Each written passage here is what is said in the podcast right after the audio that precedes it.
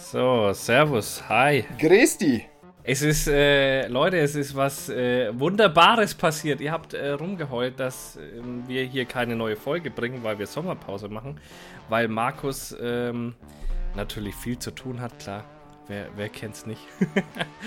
Der alte Gerichtsmediziner, äh, als ob hier ständig jemand umgebracht wird, kann er doch keinem erzählen.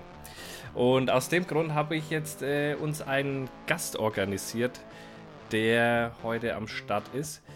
Ähm, und zwar der Marc, mit dem ich auf Deutsche Grillmeisterschaft war. Und ich glaube, das äh, könnte eine ganz lustige Nummer werden hier mit uns zwei, oder? Jawohl, grüßt euch Leute.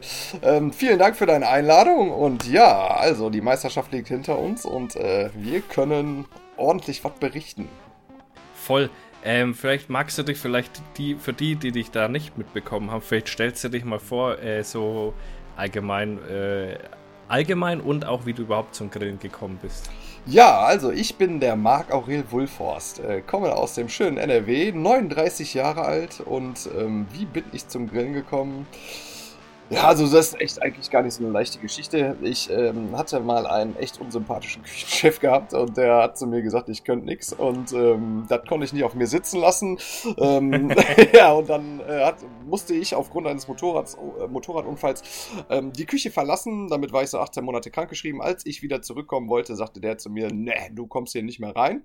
Und ähm, dann musste ich mir was Neues Kulinarisches suchen und bin zum Grillen gewandert. Äh, ja, und so hat das Ganze ein bisschen seinen Lauf genommen. Und hast du dann da, äh, also was, was heißt du, du hast dich dann da selbstständig gemacht oder wie kann man sich das vorstellen? Ja, das ist, ähm, also ich muss mal ganz kurz einen Break machen. Ähm, meine Tonspur, die wird, die schlägt nicht mehr so dick aus wie vorher, Phil. Was mache ich? Das macht nichts, der tut sich manchmal so einregulieren. Also ich versuche das dann selber ein hinzubringen. Solange du noch was hast und man das deutlich erkennt, kriegt man es, glaube ich, hin. Okay, das, äh, ja, dann, dann machen wir erstmal weiter. Entschuldigung, ich wollte halt nur direkt ansprechen, bevor. Nee, ist ja alles gut, wir können darüber auch reden. Das ist okay. kein Problem. Ähm, nee, die Leute wissen ja, dass, äh, ich meine, das. Hast du schon mal einen Podcast aufgenommen? Nee, nee das ist äh, meine Entjungferung. Du machst es tro trocken und hart. ja, ja aber schnell. Das ist mein Markenzeichen. Ja, genau. Schnell. schnell hatte ich gerade auch noch. ja. Also, ähm, naja, also, um das Ganze mal irgendwie so ein bisschen ausführlich die Frage zu beantworten. Ähm, ich war, war, wie gesagt, 18 Monate krankgeschrieben, hatte zweimal das Kreuz gebrochen und noch, was weiß ich, viele andere Blessuren dabei.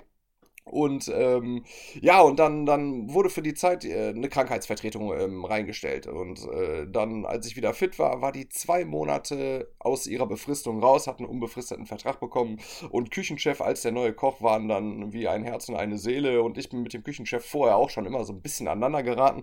Und ähm, ja, und dann wollte ich wieder zurück in die Küche, weil mein Körper das wieder hergegeben hat, hab Reha durchlaufen, bla bla bla. Und dann sagt er so, naja, du bist jetzt zwei Jahre draußen, das entwickelt sich alles weiter. Und ich habe, bevor ich da, bevor ich bei der IG Metall, darf man so sagen überhaupt? Ja, bestimmt, ne? Ähm, bei der IG Metall, ähm, ja, habe ich vorher so ein bisschen Sterne gejagt, ne? Hab mal da in einem Sternenladen gearbeitet, Gummio-Punkte und so. Und der Küchenchef sagte, ne, du hast halt nicht mehr drauf. Und wenn ich ehrlich bin, unsere Küche ist jetzt nicht so, ja, ist, also ist, ist eine gute Küche, aber das ist jetzt auch nicht so, dass du sagst, boah, das schaffst du nicht. Wenn du eine Ausbildung hast, kriegst du sowas locker runtergerockt.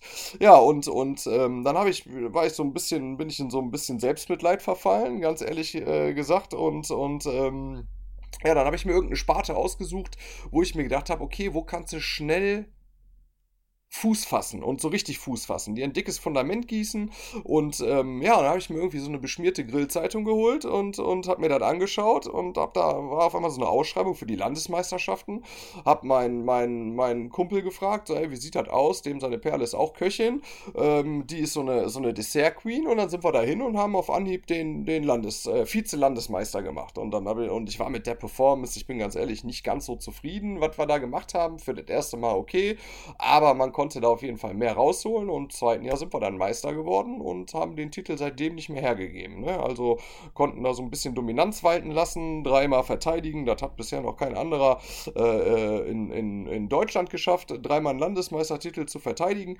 Und ähm, ja, und damit war eigentlich der war das eigentlich gegeben. Ne? Ich bin im Vorfeld hier zu so einem Grillshop, weil mal eben da irgendwie so mit drei Grills, Zelte, Pavillon und den ganzen anderen Driss, den du brauchst. Die Pinge hatte ich nicht locker sitzen und dann habe ich den gefragt, hast du nicht Lust, mich zu sponsoren? Und er sagte, ja, pass auf, wenn du da erfolgreich bist, dann will ich, dass du hier Grillkurse gibst. Und so sind, bin, ich, bin ich eigentlich in das Business reingerutscht. Ne? Ähm, musste dann erst mit Kleingewerbe angefangen und habe dann da so ein bisschen rumgedümpelt und, und ähm, ja, ein bisschen, bisschen Grillkurse gemacht. Und das ist ja auch, also ich kann dir sagen, von mein, bei meinen ersten Grillkursen war ich mehr aufgeregt als, als, äh, als so bei so einem Kampf um Pott, sag ich mal vorsichtig. Ne? Du hast da 20 Leute vor dir stehen, die alle eine Erwartungshaltung haben. Und ähm, ja, das war gar nicht so easy. Und aber äh, muss sagen, jetzt würde ich für kein Geld der Welt wieder ähm, so den klassischen Herd zurückhaben wollen, weil das ist viel kommunikativer, das ist nicht so spießig, du siehst die Leute, das heißt, die feiern dich, wenn du ein edles Stück Fleisch perfekt zubereitet hast und das erlebst du halt in der Küche nicht. Und aus dem Grund muss ich sagen, ist das Grillen das geilere Kochen. So. Hm, ist einfach direkter, ne? Es ist direkter, es ist ehrlicher, authentischer. Du bist viel schneller mit den Leuten per Du. Du hast keinen Küchenchef, der dir dreimal während des Abendsgeschäftes äh, Geschäftes eine, eine Klinge an, an, an die Kehle hält, so auf Deutsch gesagt, und dich rund macht, ne?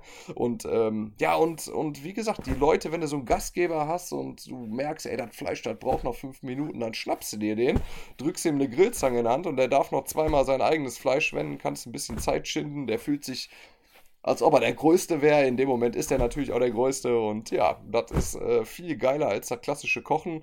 Und, ähm, und ich persönlich finde auch, du musst ein bisschen mehr drauf haben als wie beim Kochen. Ne? So ein Kochen, du hast einen Ofen, 160 Grad und der läuft. Und nachdem du jetzt ja selber Meisterschaftsentjungfert wurdest, äh, siehst ja selber, dass das auch hart und trocken. auch hart und trocken und heiß, ne? Bei 37 Grad. Ähm, und heiß. Ja, ähm, ist das halt was anderes, ne? Ist außerhalb der Komfortzone. Du musst immer so ein bisschen improvisieren. Ich habe gestern noch eine Veranstaltung gefahren und äh, da hatte ich auch tierisch Probleme mit der Temperatur. Meine Kamados, die wollten nicht so, wie ich das wollte, weil ich war genau in so einer Ecke drin. Der Wind ist die ganze Zeit da reingepfiffen. Also das heißt, die Grills haben dauerhaft zu viel Sauerstoff bekommen. Und da musst du eben halt gucken, wie du aus der Nummer rauskommst. Und ja, das war, war nachher trotzdem ich habe dir ja Fotos geschickt, ne? War trotzdem geil und ähm, ja, aber. Hat gut ausgeschaut, ja. Ja, danke. Ähm, ja, aber ist eben halt, ist halt außerhalb der Komfortzone und deswegen muss ich einfach sagen, dass, mir das viel mehr Spaß macht. Ja. Ja, voll. Also ich finde, also ich, ich habe mich ja auch nie fürs Kochen interessiert, auch nie fürs Backen oder sonst irgendwas. Das ging mir echt alles immer hart am Arsch vorbei, um es mal auf den Punkt zu bringen. Da hast du mich mit jagen können, ne? Und dann habe ich ähm, angefangen, hab da, ich weiß gar nicht, ich glaube, ich habe irgendein Jagdstolz-Video tatsächlich und das jetzt ohne, ohne den in den Arsch kriechen zu wollen, ähm, angeguckt. Und da haben die irgendwas gekocht. Dann dachte ich mir so, na, ist eigentlich auch geil. Komm, eigentlich müsstest du dein Wild auch mal ein bisschen anders machen. Und dann habe ich so mal ein bisschen nach Grills geguckt, weil für mich war Grillen so wie bei vielen anderen auch äh, immer Bratwürste und Nack Schweinenackensteaks bisschen drauf, das war Grillen. Und dann habe ich mir gedacht, komm, jetzt kaufst du dir mal einen gescheiten Grill, hab mir den Weber, hab mir so eine Weberkugel, eine große gekauft und da hat es dann eben mit angefangen.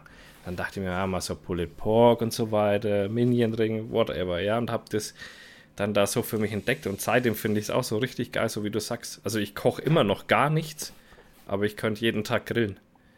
Ja, das, wie gesagt, das hat auch, hast auch mehr, mehr Feeling dabei. Ne, das ist, ist so eine Feeling-Geschichte, finde ich. Ähm, und was, was äh, für mich jetzt gerade mal so unterm Strich, und da finde ich, bist du auch wieder ein gutes Beispiel für, ähm, ich habe halt durchs Grillen so viele Menschen kennengelernt, wo ich echt dankbar für bin. Ne? Ähm, und die, also ich habe zu Leuten, die, mit denen ich in der Küche gearbeitet bin, habe ich keinen Kontakt mehr, weil die Küche, das ist so ein bisschen wie so ein Hyänenrudel. Ne? Ähm, gib nichts zu fressen, wirst du selber gefressen. So. Und das, äh, hast du beim, das, beim Grillen, das ist immer, da ist viel mehr Sympathie und viel mehr, viel mehr Buddy-Dasein drin. Und das hast du, in der Küche ist das immer so, du musst überleben, jeden Tag stehst du da 12, 14 und wenn es harte Tage sind, 16, 18 Stunden drin in, diese, in den weißen heiligen Hallen und ähm, ja, so ein Grill-Event. Und selbst wenn es dann 16 Stunden sind, ne, wir standen auch zu, zusammen 16 Stunden im Wettkampf, Caro.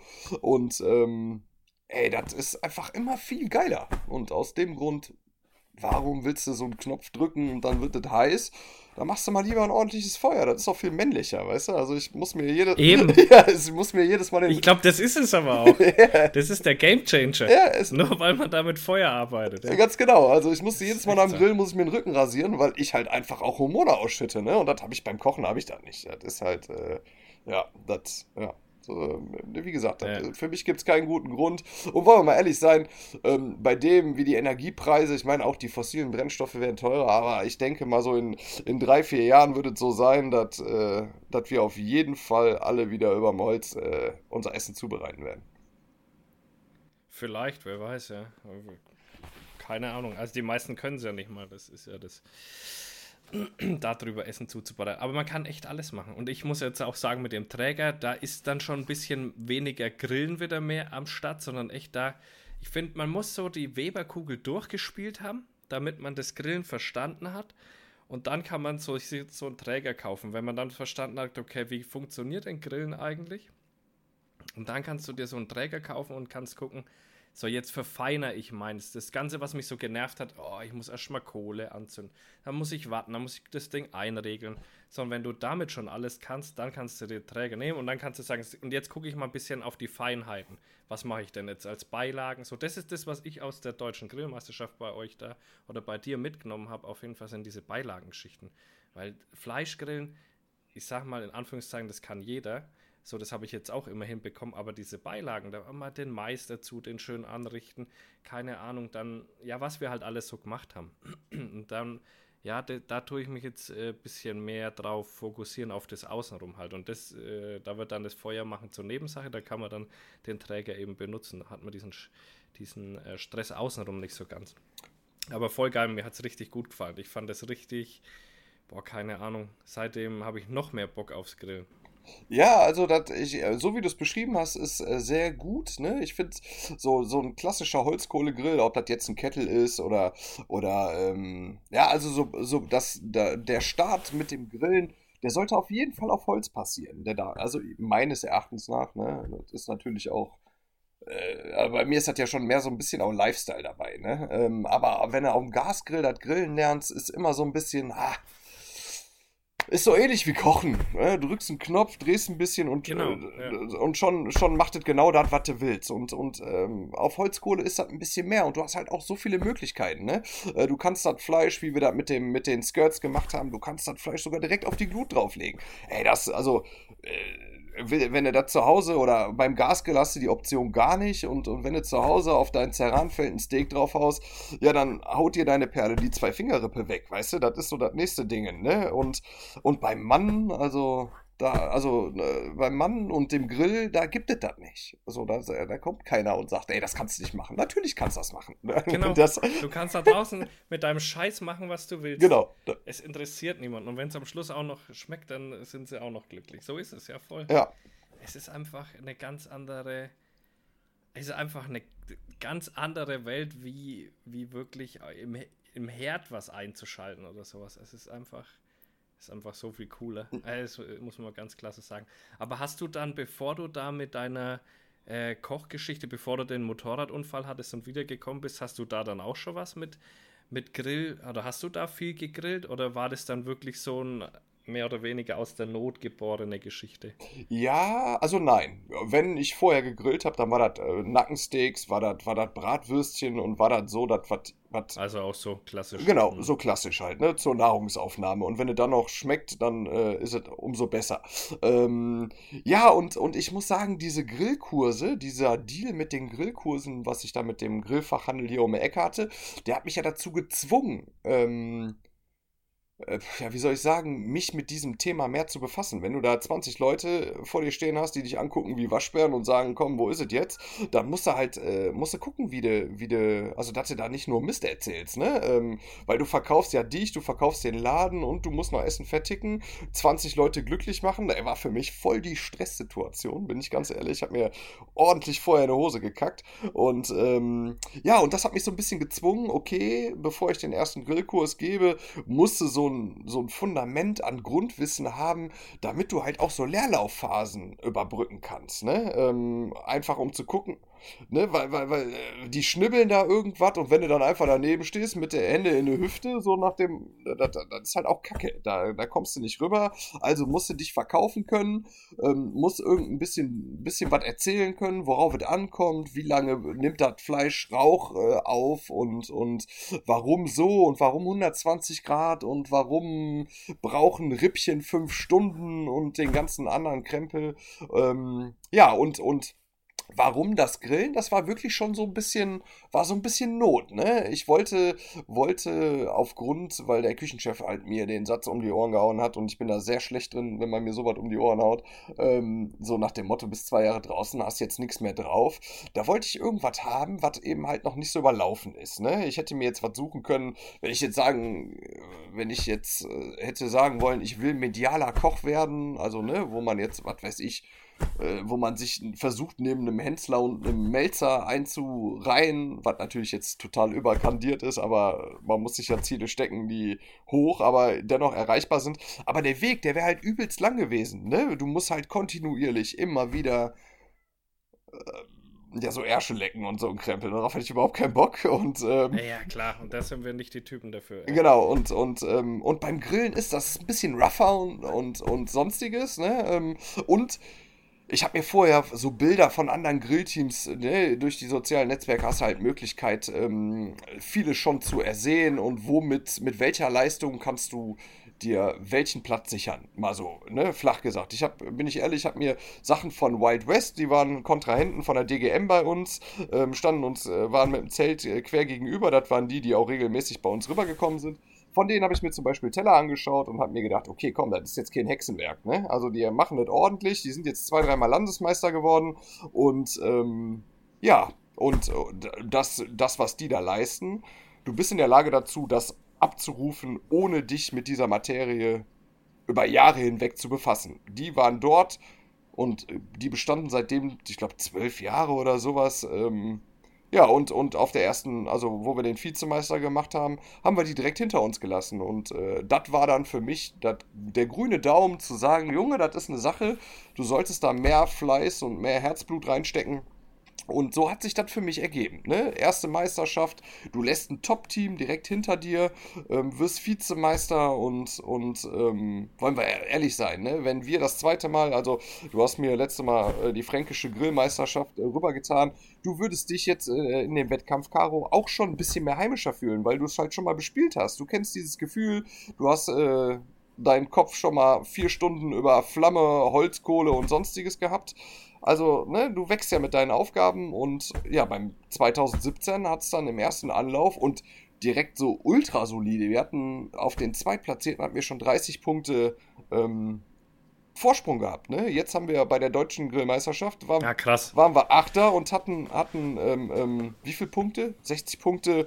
Ähm, ich glaube, oder vier, 40 oder Genau, sowas, 40 oder? Punkte ähm, auf dem ersten, auf dem ersten Abstand gehabt. Also wenn er dann, wenn er so, wenn er das Gefühl dafür entwickelt, ähm, das ist immer, also es ist immer so ein bisschen Tagesleistung, äh, Tagungsle Tagesleistung abhängig. Wie ist dein Team drauf? Fahrt ihr da gut hin? Haben alle gestern Abend noch eine Apfelsine gegessen und äh, alles funktioniert gut, dein Hirn arbeitet gut und ähm, die Abläufe stimmen.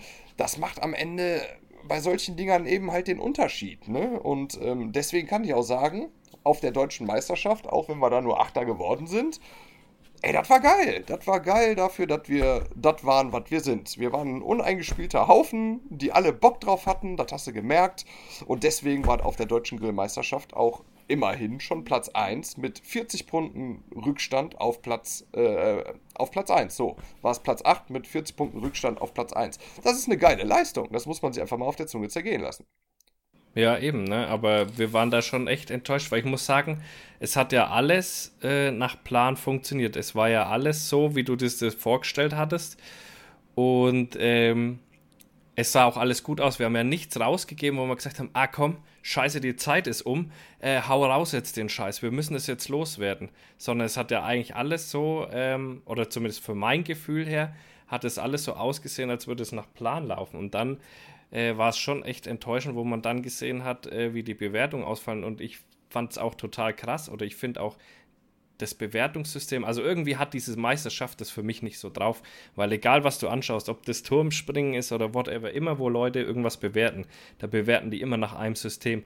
Und das sind die, die Jurymitglieder dann vielleicht mal ein Punkt auseinander, vielleicht wenn es hat, kommt mal zwei, aber so wie da die Bewertungszettel waren, dass dir der eine irgendwie von 0 bis 10 Punkte gibt, für den Fall, dass die Leute es nicht wissen, dass dir der eine 9,5 für was gibt, Geschmack zum Beispiel äh, und oder Aussehen, äh, kriegst du zweimal 9,5 und der andere, der genau dasselbe gegessen hat, der gibt dir halt 6 Punkte. Das kann halt nicht sein, weil das ist ein und dasselbe Aussehen. Also das hat sich ja dadurch nicht verändert, nur weil es jemand anders anschaut. Und das finde ich krass. Da liegen für mich einfach Welten dazwischen, wie einzelne Jurymitglieder das bewertet haben. Genauso, äh, auch wenn das nicht mit eingeflossen ist, aber so, das, äh, wo sie bei uns bewertet haben, der eine sagt, boah, voll geil, krieg, kriegst du eine 9 äh, vor Ort und der andere sagt eine 3 obwohl die zur selben Zeit da waren. Und da muss ich schon sagen, also was bewerten die denn? Das kann ich überhaupt nicht ernst nehmen. Ja, also ich, ähm, um, um den Zuhörern auch mal so ein bisschen ähm, so Hintergrund dazu geben, wie das mit diesem Bewertungsbogen abläuft. Also die Skala ist, äh, ist von 0, wobei 0 eigentlich nur eine Nichtabgabe ist.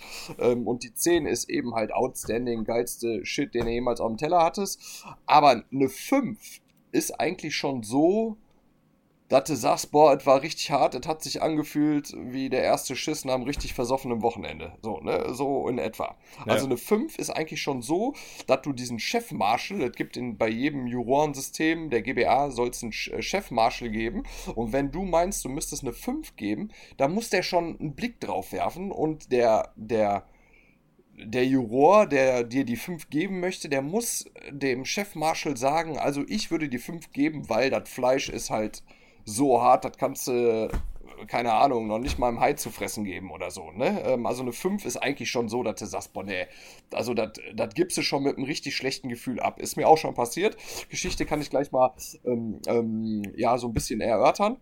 Und, und, ähm, und wenn man dann wirklich eine 9,5, das ist ja schon, also das ist so wie, als ob ich dich zum Essen einlade in einem Laden, wo du sagst, boah, Marc, nach zwei Stunden, Alter, das war der geilste Shit, den ich jemals hatte. Und wir hatten das ja bei einem, bei einem Wertungsteller, das, das uns war, glaube ich, sogar beim, beim Wildgang, dass wir eine 9,5er Wertung hatten und danach bist du bei einer, ich glaube, das war eine 6,5er Wertung, die wir da abgekriegt haben. Also eine mhm. 6,5er Wertung so als Teamchef und wenn ich auch sehe, wie, wie die Leute alle funktioniert haben im Zelt, dann ist das schon so, da trifft mein Herz. Mich trifft selten was. Ja, voll. Äh, mich trifft selten was im Herz, aber das tut weh, wenn es liest. Ne? Du machst diesen Bogen, machst den, machst den DIN A4 Umschlag da auf und holst eine 6,5 daraus, dann hast du schon das Gefühl, dass du ja, dem wehtun möchtest, kurzzeitig. Und ähm, ja, voll. Ja, voll, ne? Weil, weil so die, ja.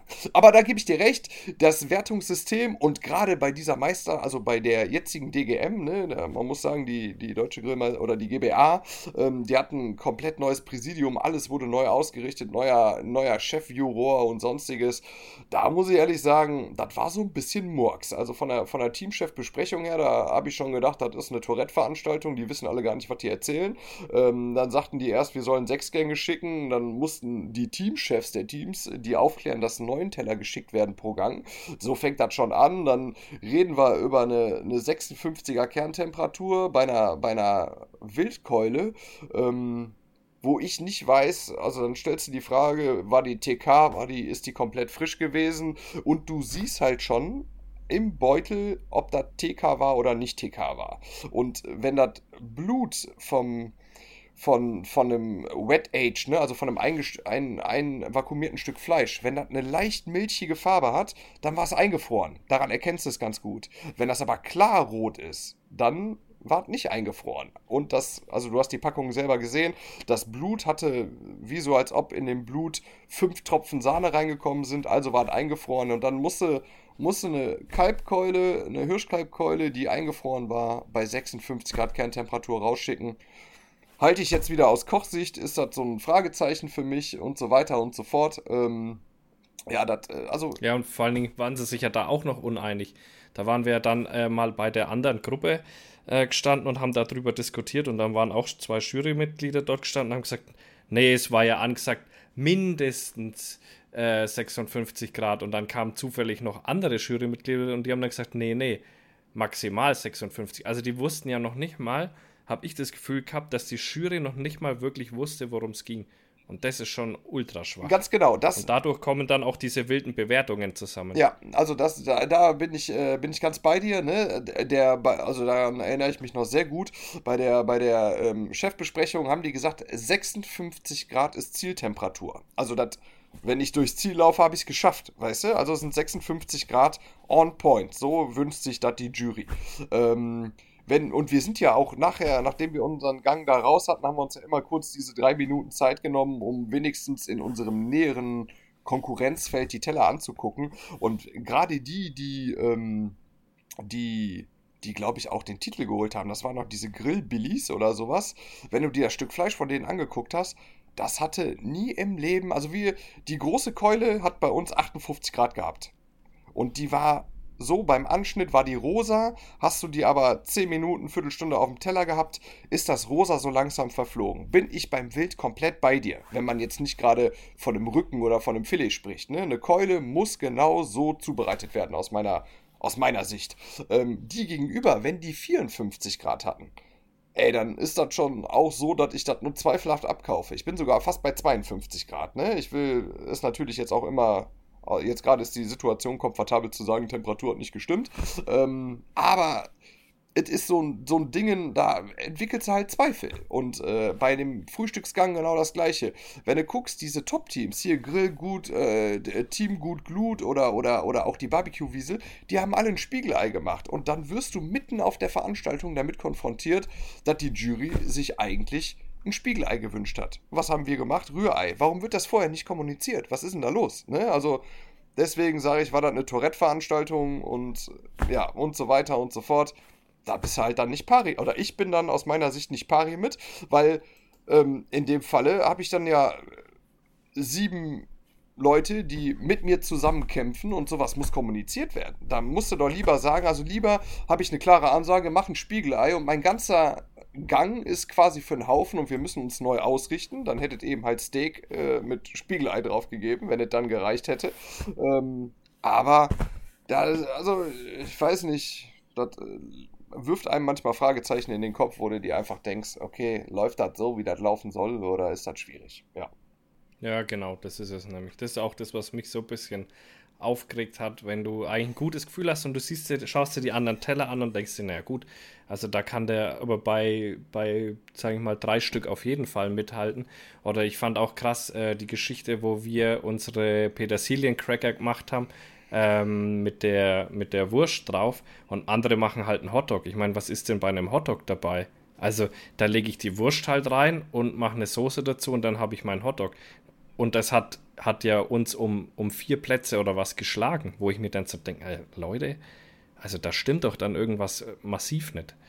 Ja, da gebe ich dir recht und ähm, musst du mal auf den sozialen Netzwerken gucken. Der, der die Manta-Platte da gemacht hat, ne? Also Bratwurst mit, mit den Fritten. Aber der lag ein mhm. Platz hinter uns. Mhm. Also dann also dann tut's richtig weh. Also dann hört's auf. Ne? Ja, eben. Das ist wie so ein eingewachsener Fußnagel. Willst du nicht haben und bei jedem Schritt tut es richtig weh. Ähm, und wenn du dir das einfach angeguckt hast, das sah aus wie ja, also ohne, ich weiß nicht, welches Team das war und ist auch eigentlich voll. Aber die Pommes sahen halt echt übel aus. Die Wurst war bestimmt auf dem Punkt und äh, on point. Aber eine, eine Pommes vom Grill zu machen, machst du in eine Fritte oder im Backofen. Aber doch nicht am Grill. Also das war, sah nicht gut aus. Die waren nicht braun, die waren wabbelig. Das sah aus wie, als ob wir als ob du Kartoffelstäbchen halt. Äh, unterschiedlich groß auch. Ja, genau, unterschiedlich groß, als ob du ja. Kartoffelstäbchen gekocht hast. Das hat doch nichts mit einer Pommes zu tun, ne? Und ja, aber so, also mir ist das schon sehr häufig auf den Meisterschaften so passiert. Ähm, und ja, ja, wie gesagt, jetzt so im Nachgang zu der Competition, ähm, ähm, andere, also mag, eigentlich mag ich das nicht, ne? Ich bin ehrlich, so andere Teller da jetzt äh, mit Fragezeichen zu versehen oder noch schlimmer durch den Dreck zu ziehen, das äh, finde ich gehört sich immer alle nicht. Aber ja, es ist eben halt trotzdem so ein bisschen Unmut, der in einem rumbrennt und, und äh, ja, wurde dann in so einer kleinen Therapiegruppe mal drüber reden muss. Und ähm, ja, von daher. Genau. und da sind wir ja jetzt. Ja, genau. Gerade, dass wir mal den Unmut uns auf unseren Dingen hier freien Lauf lassen können. Weil äh, das hier unser, beziehungsweise mein Medium ist und da können wir sagen, was wir wollen. Und ist ja nicht so, dass wir. Ähm, äh, grundsätzlich die anderen Teller anzweifeln. Aber man, man muss halt einfach sagen, äh, der eine Teller sieht halt aus wie aus dem Sterne-Restaurant und der andere sieht halt aus wie von der Bude, ja. Und äh, da kann es halt einfach nicht sein, dass da kaum Unterschied ist. Ne? Das war für mich so schockierend, ja. Also das, da habe ich mir gedacht, ne, sag mal, also das eine erwarte ich wirklich richtig in einem richtig guten Restaurant, das andere kann ich mir an jeder Ecke holen. Und da kann es doch nicht sein, dass da Punktedifferenz gleich null ist. Also da, da war ich dann schon, äh, ja naja, fand. Also wie gesagt, für mich war das das erste Mal und für mich war da ganz vieles dabei, wo ich mir so dachte, na, also so kann man keine Veranstaltung machen, äh, organisatorisch. Äh, und ich hab, war auch schon bei, keine Ahnung, ich war früher ganz großer Modellflieger. Da bin ich deutsche Meisterschaften im Segelschlepp geflogen und so weiter. Ja? Und da hat es auch nicht gegeben, dass da solche Unterschiede da kamen. Ne? Da hast du dann auch sowas machen müssen wie Platzüberflug, äh, während beide Maschinen noch zusammen sind und so weiter. Und äh, die waren sich auch immer einig. So, ne? Irgendwie, man hat sich auch besprochen und ich habe so das Gefühl, dass die sich gar nicht besprechen, weil sonst kann das nicht sein. Weil äh, das muss ja, wenn die alle, wenn da die vier im Zelt sich zusammenhocken und sagen, was hast denn du da? Und dann sagt einer, ich habe aber nur sechs, der andere sagt, ich habe aber 9,5 vom Aussehen dann muss der sich ja irgendwie verteidigen und sagen, ey, aber für mich war das eine 6, weil guck mal hier und da. Und dann sagen die anderen, hey, kann doch gar nicht sein, dass du da eine 6 siehst. Also weiß ich, habe das Gefühl, die besprechen ihre Benotung nicht. Und das ist, das ist ein Problem, weil das, so kann es nicht funktionieren. Und so können die auch keine Einheitlichkeit rüberbringen. So wirkt das völlig gewürfelt und wahllos eben. Und so kam es eben für mich rüber. Ja, ich bin da. Also man, man muss ja mal diese Juroren der GBA, die muss man mal so, also wenn man die einfach mal realistisch betrachtet, sind da Leute, die gerne essen. So, die kriegen vorher vier Stunden Branding in den Kopf gesetzt, ne? Die, die, ähm, worauf es ankommt, wenn du so einen Teller bewirbst. Aber nichtsdestotrotz, bei wir haben eine 6,5er Wertung bekommen und wenn wir zusammen auf die Straße gehen und holen uns was zu essen und äh, wir würden diesem Teller 6,5 geben, wäre das eine Sache, wäre das ein, eine Grillbude, Restaurant, Lokal, was auch immer, was wir nie wieder ansteuern würden. Also es wäre enttäuschend gewesen. Ne? Das wäre ein Rinderfilet, was C gewesen wäre ähm, ähm, oder, oder was weiß ich was. Also es wäre auf jeden Fall eine Katastrophe gewesen. Und da kann ich auf jeden Fall auch so, ne, aus, aus, als Teamchef, ich habe, weiß ich nicht, 14 Meisterschaften oder so jetzt gefahren und, und ähm, ey, keiner unserer Teller war so, dass man den nicht hätte essen. Also, weißt du, wie ich das meine? Da war, also da, da, da es ist immer eine geschmackliche Ausrichtung, die du so hast, ne? Ähm, aber selbst, äh, ich kann jetzt noch nicht mal noch nicht mal in Worte fassen, was jetzt vermeintlich unser schlechtester Gang gewesen ist, müsste dann, glaube ich, das Barbecue-Frühstück hat, glaube ich, die, den elften Platz gemacht. Ey, da war ein Skirt-Steak drauf vom Wagyu, da muss man sich auch mal wegtun, ne? Von so einem, von Hybrid-Wagyu. Ähm, das war der Knaller, da war fermentierter Pfeffer drauf, ein Rührei.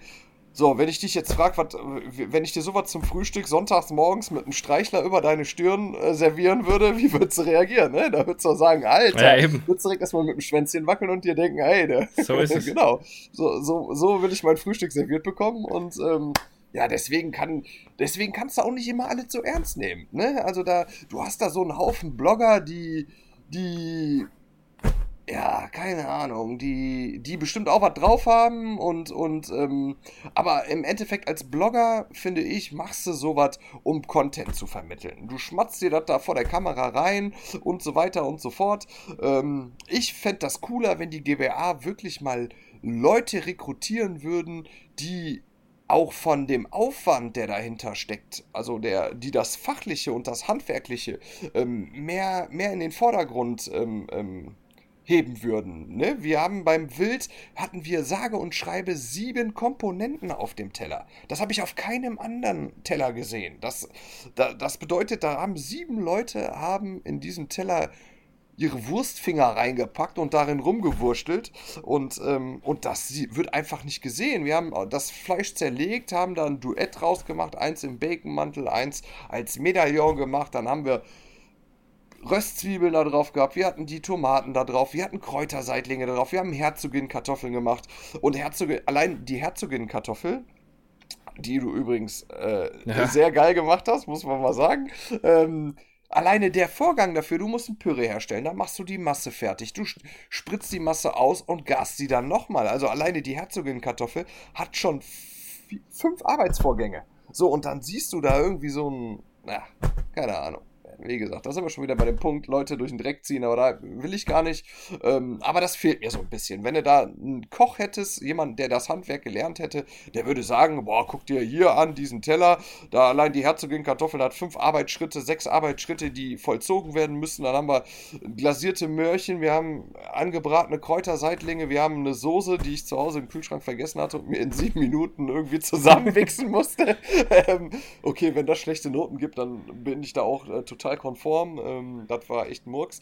Aber naja, ähm, wie gesagt, das fehlt und die Leute essen halt einfach gerne. Die kriegen vier Stunden lang irgend so ein Brainstorming äh, in den Kopf gesetzt, äh, von wegen, guck dir das Fleisch an, wie sieht es aus, wie ist es präsentiert und da, da wird eben halt dann entschieden, ne, das ist es. Und da finde ich aber halt irgendwie, dass die zumindest pro Bewertungsteam einen, der so ein Profi ist, mit reinsetzen sollten. Dass an einer Stelle ähm, keine Ahnung, du hast insgesamt sechs Leute, die das Essen bewerten und einer davon kennt sich richtig gut aus. So, und der geht mit allen nochmal die Bewertung durch, wo er dann so sagt, ey Leute, guck mal, wie, so wie du sagst, ey, allein der Schritt hat so und so viel, äh, allein der Teller hat so und so viele Schritte, gebt euch mal, was die gemacht haben im Vergleich zu den anderen. Das war ein deutlich höherer Aufwand und schmeckt auch noch immer besser. Ähm, überlegt mal, ob ihr das wirklich so bewerten wollt, die vielleicht den Hintergrund gar nicht kennen. Deswegen sei es wichtig, dass dieses Team, was Teller bewertet, sich auch bespricht. Und ich glaube nicht, dass es stattgefunden hat. Das, das, das ist mein, mein größtes Ding. Meine, man muss ja sagen, jeder hat dieselben äh, dieselbe Jury im Endeffekt, ne? Nicht dieselbe, sondern äh, jeder hatte dieselben Chancen und andere waren halt dann einfach besser. So, das kann man ja ganz klar sagen. Aber ob es deswegen realistisch ist oder nicht, äh, das lasse ich mal dahingestellt sein. Ja? Also für mich hat es nicht so angefühlt, als wäre das irgendwie sonderlich äh, professionell bewertet. Aber so what? Ja, also ich habe hab da, wenn ich hier die Landesmeisterschaft in Krefeld mache, ne, ähm, weiß nicht, ob dir das vielleicht schon mal so aufgefallen ist, wo du jetzt die DGM gesehen hast. Ähm, ich versuche da schon so eine eigene Handschrift ähm, meinem Team zu vermitteln, so in Anführungsstrichen. Und ähm, ich mag das lieber, wenn Teller komplex sind. Wenn du jetzt bei der DGM durch die Reihen gehst, dann findest du, ich würde mal sagen, bei 90% der Teams drei Komponenten auf dem Teller. Du findest die Haupt, also das, ne, die Hauptkomponente, das Fleisch. Du findest ähm, meistens eine Sättigungsbeilage ähm, und seltener schon Gemüse da drauf. Also viele trauen sich schon gar nicht ans Gemüse dran, weil Gemüse geil vom Grill zuzubereiten, das ist eine Kunst. Ne? Also ich rede jetzt nicht von Kartoffelmasse machen oder irgendwie sowas, ähm, sondern so ein knackiges Gemüse, was im Nachgang auch noch Farbe behält. Also, ne, ich sag mal, so ein Stück Frühlauch oder, oder grünen Spargel, den kannst du natürlich auf dem Grill machen, aber der wird sehr schnell blass, weil der Grill halt länger Hitze transportieren muss. Ähm, weil Wasser ist halt ein sehr guter Wärmeleiter. Ne? Wenn du ein Stück Spargel ins Wasser reinhaust, in kochendes Wasser bleibt er drei Minuten da drin und ist schön knackig und trotzdem noch farbenfroh. Ne? Also äh, trägt weiterhin seine Farbe. Machst du das Ganze auf dem Grill, der muss halt zwölf Minuten da drauf bleiben, um knackig und trotzdem gegart zu sein. Und, ähm, und das merkst du halt schon. Ne? Da wird er schnell blass und. Ähm, und daran erkennst du das schon, wie die Jury tickt. In Krefeld sind viele Köche in der Jury. Ähm, die, also viele gelernte Köche, die eben halt auf diese Grillmeisterschaft sagen, und ich komme, ich möchte ganz gerne ähm, Juror sein, ich bin ein gelernter Koch, die, die müssen sich dann auch noch nicht mal richtig schulen in Form der GBA, weil die eben halt eine fundierte Ausbildung haben.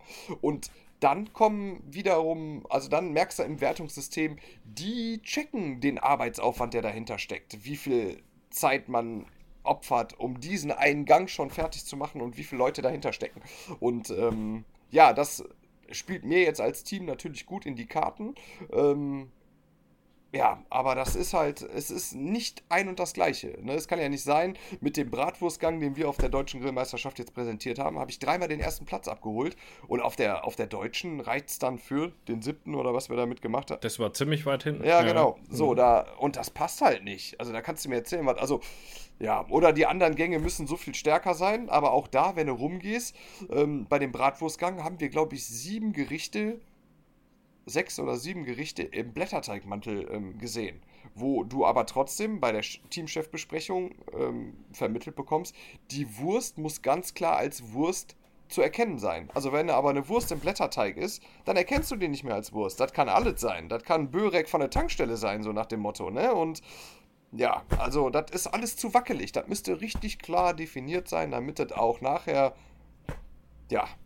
Ja, und das ist es. Ich habe eben, ich habe ja keine Ahnung, aber ich kann Optik zumindest beurteilen, wie was ausschaut. Und da habe ich unsere Teller und das ohne Eigenlob oder so immer unter den ersten, also immer unter den ersten fünf gesehen, mindestens.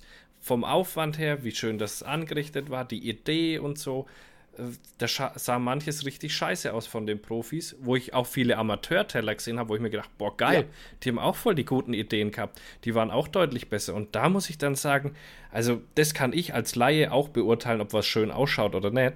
Und da waren wir immer unter den Top 5. Und dann haben wir am Schluss aber solche Bewertungen gekriegt, da war ich echt auch enttäuscht. Und ich habe ja auch, also ich habe das auch mit Leidenschaft gemacht. Ich wollte das auch unbedingt gewinnen, ja. Es hat mich äh, genauso getroffen äh, wie dich dann, weil, weil das einfach gut aussah.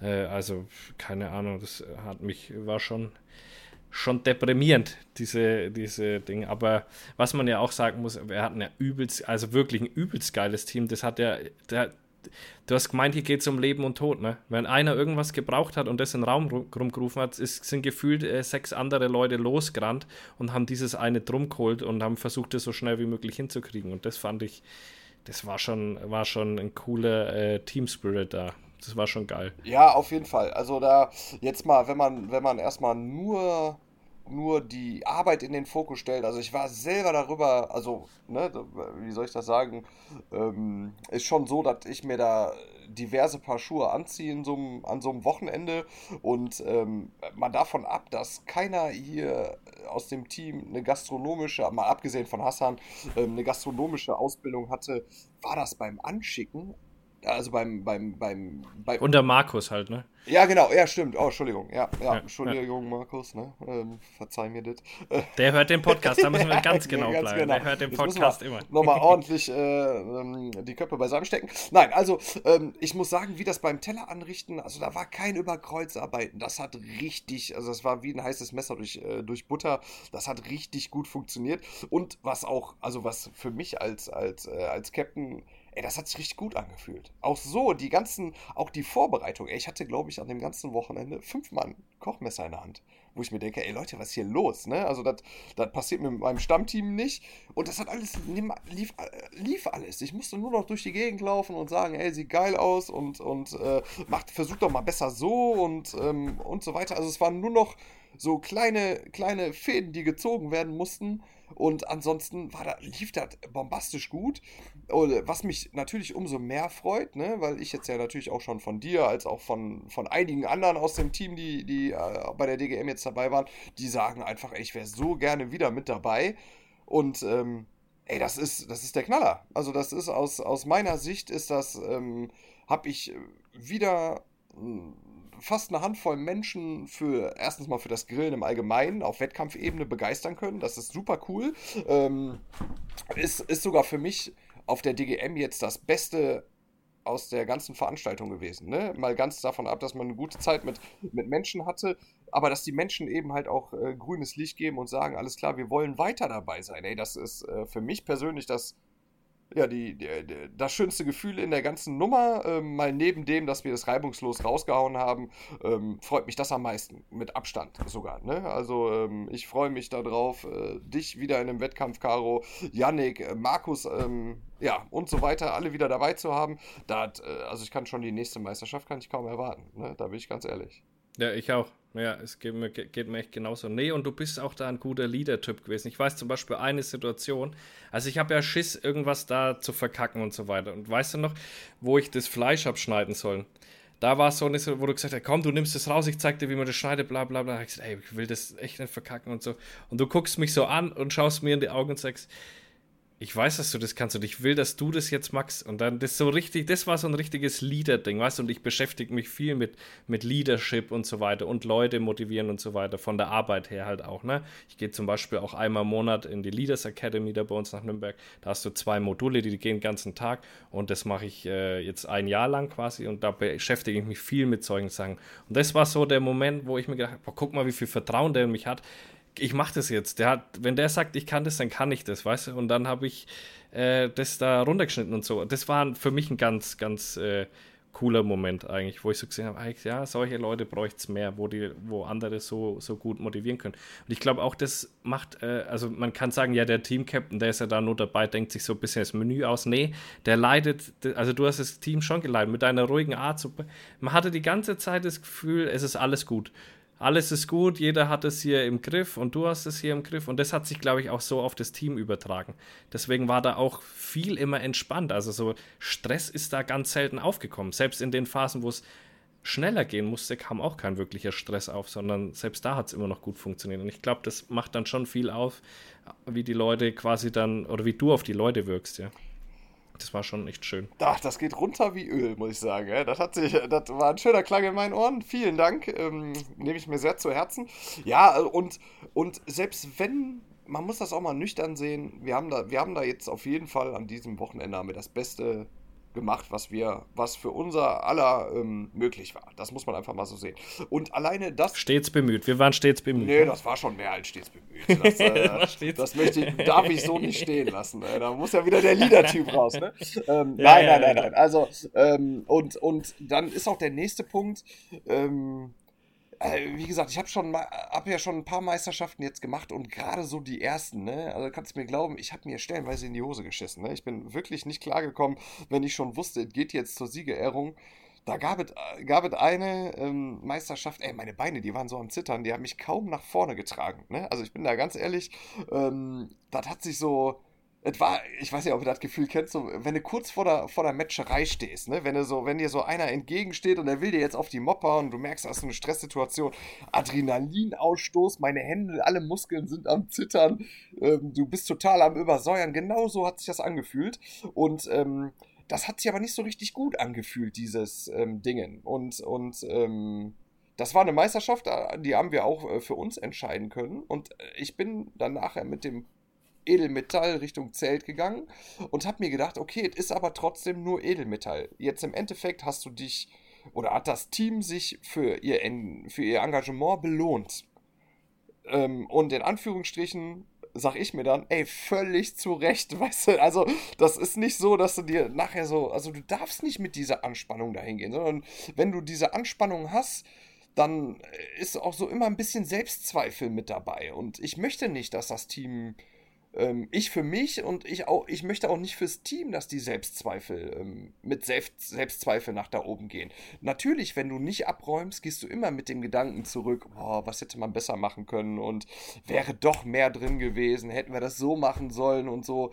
Aber auch selbst die Gedanken, die sind eigentlich wenn du die drei Tage später nach vorne holst, dann ist das vollkommen in Ordnung. Dann, aber genieß den Augenblick. Den hat man sich erarbeitet äh, über, über drei Tage da und, und, ähm, und, und ich merke auch, ähm, wie Leute in diese Meisterschaft reingehen. Ähm, und ich habe halt auch einfach bei dir gemerkt, ähm, du warst total ruhig, du warst fokussiert.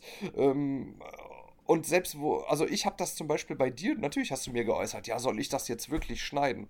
Ja, natürlich sollst du das wirklich schneiden. Weißt du, so, warum sollst du es jetzt nicht wirklich schneiden? Ähm, und, und, äh, und für mich ist viel wichtiger, dass du mir am, an einem Sonntag, ohne dass das Team Pokal geholt hat, sagst, ey Marc, das war für mich ein super geiles Erlebnis. Der Pokal, der ist zweitrangig für mich jetzt. Für mich ist das viel cooler, dass ich dich bei der nächsten Meisterschaft mit dabei habe. Und wenn wir drei Meisterschaften zusammen gemacht haben, ich zu dir sagen kann, ey Philipp, du machst mir jetzt, äh, was weiß ich, die Wirsingbällchen zu dem Gang und die, und äh, genau, das werden, werden zukünftig deine Hausaufgaben werden. Muss ich mal kurz, muss ich mal kurz reingeben. Ich, Mach mal was Cooles, nicht, aber nicht mit der Tofu. genau, kein Tofu, den kriegst du nicht nochmal aufgedrückt, versprochen, ey. ähm, ähm, genau, Hausaufgabe wollte ich dir schon per WhatsApp geschickt haben. Mach mal einen Kartoffelspeckstrudel als Beilage. Mhm. Wenn wir, wenn wir äh, die fränkische Grillmeisterschaft, ich versuche die zu realisieren, da will ich ganz gerne, dass wir einen Kartoffel-Speckstrudel machen werden. Ähm, gut, habe ich dir jetzt gesagt, nicht auf, auf dem Wege von WhatsApp. Ich muss selber noch gucken, wie er funktionieren könnte. Ähm, ähm, Sehr gut. Ja, ähm, aber das, also von daher, wenn, wenn ich Leute, ich, ich sehe das nicht nur in dem Momentum von dieser Meisterschaft, sondern ich sehe das auf der Meisterschaftsebene so, dass ich dich auch ganz gerne nächstes oder übernächstes Jahr dabei haben wollen würde. Und ähm, die Steine, die du heute setzt, sind auf der nächsten Meisterschaft, sind die das Haus. So muss man es einfach sehen. Und, ähm, und wenn ich äh, mir immer denke, oh, das ist wackelig, wenn, wenn das irgendjemand anders macht und nur ich mache das so, wie, dann kann ich mir dieses Teamdenken auch komplett in den Arsch stecken. Weißt du, wie ich das meine? Das ist ja, hat ja keinen Wert dann. Also wenn ich nur, wenn ich die ganze Zeit meine, wo nur ich kann es so schneiden, dass das, äh, nee, das funktioniert nicht. Und das nimmt, das raubt auch viel Spaß und das, äh, das blockiert dich. Also würde mich auch als, als, ja, ja. als Team-Captain blockieren. Man, man nennt es auch Micromanagement. Also ähm, wenn du gar keine Aufgabe abgeben kannst, dann dann ähm, stört es deinen ganzen ähm, Arbeitsablauf. Also egal in welchem Team du das machst, wenn du da nichts abgibst. Aber worum es mir mehr ging, nicht unbedingt das, äh, sondern wie du es mir rübergebracht hast, dass du mich dazu motivieren konntest, dass, dass ich das gut schneiden kann. Ja, das war für mich so der, der ausschlaggebende äh, Punkt, weil das kann man dann auch nicht einfach. Ja, du kannst das auch sagen, komm, jetzt schneid es stell dich nicht an oder man kann es eben so machen wie du. Und das war, war einfach da der richtige Weg und das fand ich eben geil. Ja, nee, also pff, für mich auf jeden Fall. Ich bin da äh, jederzeit wieder dabei. Ich habe schon ein bisschen Angst äh, vor der anderen Meisterschaft, weil da habe ich nämlich äh, geschäftlichen Termin über das Wochenende. Äh, was ist das in Leipzig, glaube ich, oder wo die Deutsche Willkürmeisterschaft. Ja.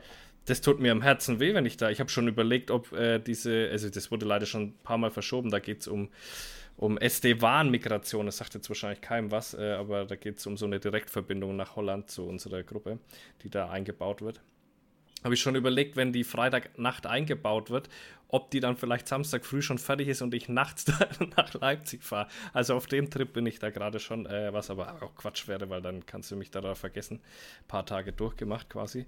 Ähm, aber ja, da habe ich ein bisschen Schiss. Deswegen wäre die fränkische, das wäre vielleicht ganz, ganz chillig. Die mu müssen wir mal gucken, ob wir die, ob wir da was machen. Genau. Ähm, so, im Allgemeinen, jetzt, jetzt haben wir mal die deutsche Grillmeisterschaft, würde ich sagen, können wir jetzt mal so ein bisschen, außer du willst noch was dazu sagen, aber ansonsten abschließen. Ansonsten können wir, würde ich, hätte ich nämlich noch ein ganz interessantes Thema, äh, was glaube ich auch die Leute interessiert. Ich weiß nicht, wie viele äh, das wissen, dass du da bei, bei D-Max am Start warst. Ähm, und da sind die, die, die Hintergründe, glaube ich, ganz interessant mal für die Leute, wie man, wie sieht so eine Produktion aus, wie kommt es zu solchen Sachen und äh, solche Geschichten. Vielleicht kannst du mal von, von der, von der D-Max-Geschichte ähm, erzählen, dass die Leute vielleicht auch, wenn sie Bock haben, das nachschauen können, äh, nach dem Podcast und so und äh, wie, wie sowas abläuft. Weil es kennt ja von, äh, ist es so professionell, wie man denkt, oder ist es so, wie wenn Frank hier äh, von Paris äh, da am Start steht und ein bisschen rumfilmt oder wie auch immer. Also da kannst du gern mal, also das würde mich persönlich auch ziemlich interessieren, da uns mal mitnehmen. Ja, dann sollten wir uns jetzt über den Filter, äh, den ich walten lasse, walten lassen muss, äh, unterhalten. Also kann ich das äh, völlig frei alles raushauen? Ich weiß nicht. Bei mir kannst du alles, was dir nicht wehtut, wenn es irgendwer hört, kannst du bei mir alles rauslassen. Bei mir ist es komplett egal. Ich hab, muss hier niemandem was beweisen. Ich verdiene hiermit kein Geld. Ähm, und uns ist es komplett, äh, wir sind komplett frei. Wir werden uns auch nie kaufen lassen. Ähm, das, Sehr schön. Da bin ich nicht der Typ dafür. Du kannst ja alles sagen, was du sagen willst. Okay, also dann, äh, liebe Zuhörer, ähm, äh, geht in eure Ohren rein und verlässt euer Mund nicht, bitte. ähm, hören nur 2000 Leute, ja, das ist also super. das wissen unter uns. genau, und die, die hören einfach den Postcards und, und, und äh, ja, denken sich ihren Teil dazu. Also, ich, genau. da, dazu muss ich mal ganz kurz so ein bisschen ausholen, ähm, weil ich glaube, das, was ich jetzt sage, könnte könnte Negatives auf mein Dasein, auf meine Persönlichkeit werfen, aber dem ist nicht so, sondern ich bin für das, was mir das Bratwürstchen drehen ermöglicht hat in meinem Leben, bin ich sehr dankbar. Ne? Ähm, Im Endeffekt mache ich da kein Hexenwerk und äh, wenn, wenn jeder, der, der Ausdauer, ein bisschen Herzblut und sowas hat, der kann sich das auch so erarbeiten. Und ähm, viele, viele Sachen, die gerade medial sind, haben einfach damit zu tun, dass du zur richtigen Stelle am, äh, zur richtigen Stelle am richtigen Ort bist und, ähm, und das Glück dir hold ist. Ne? So, so kann man das sagen.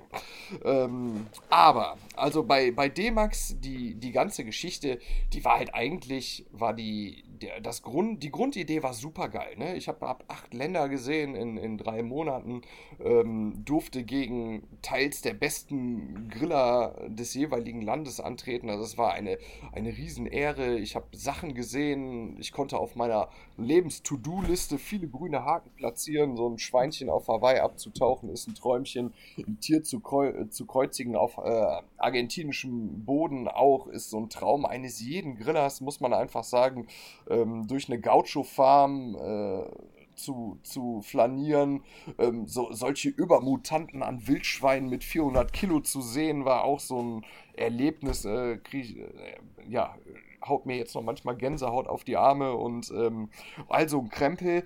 Aber ehrlich gesagt, ist das so ein Ding. Ich bin ein sehr schlechter Mensch da drin, lange Zeit mit Menschen zu verbringen, die ich mir nicht selber aussuche. Ne? Also ähm, ich versuche Leute nur in meinen inneren Zirkel reinzulassen, die mir ein gutes Gefühl geben. Und das war da eben halt nicht so ganz der Fall. Also da, wir sind mit zwölf Leuten unterwegs gewesen, wo man gut sagen kann, die Hälfte von denen, das waren, waren gute Menschen dabei, ne, dufte Typen, aber genauso die andere Hälfte war dann halt auch echt schwierig. Da bin ich, äh, bin ich ganz ehrlich. Ähm, ja, Kalle, sei mir gegrüßt, wenn du diesen Podcast hörst dann kriegst du jetzt die ungefilterte Wahrheit ab. ich habe ihn gehasst. ich habe ihn gehasst. Ähm, ja, wir sind also zum Beispiel gar nicht so gut miteinander ausgekommen. Ähm, das war am Anfang, ging dann noch alles klar, aber, aber dann mit Fortschreiten, mit, mit ja, fortschreitender Zeit war das, hat sich halt immer rauskristallisiert, dass wir eben halt vom Gedankensgang und von unserem Handlungsfenster ähm, gar, nicht, äh, gar nicht harmonieren. Ähm, viele Sachen, die die er so gemacht hat, die würden für mich gar nicht in, in ja, würde ich nie im Leben in Betracht ziehen. Ähm, wobei ich nicht sagen will, dass der Kalle nicht im Kern ein gutes Herz hat. Also, der hat, hat, uns, hat unserem Team quasi auf der Meisterschaft auch aus der Kacke geholfen. Dafür ähm, herzlichen Dank nochmal, Kalle.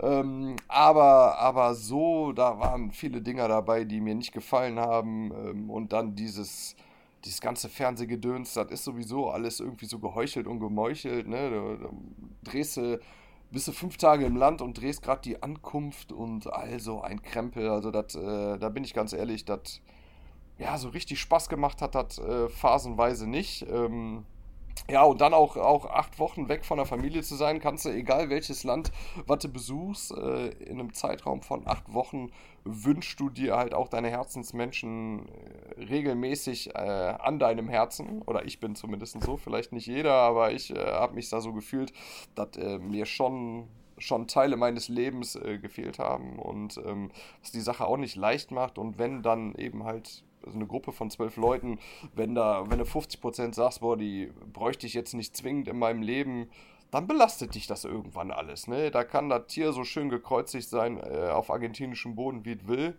Ähm, hat sich für mich schwierig äh, stellenweise angefühlt. Aber andersrum, ne, um, die, um auch die schönen Dinge zu nennen, ich habe da jetzt hab so ein Netzwerk im Ausland, äh, auf Hawaii, Argentinien, mit den Leuten schreibe ich immer noch.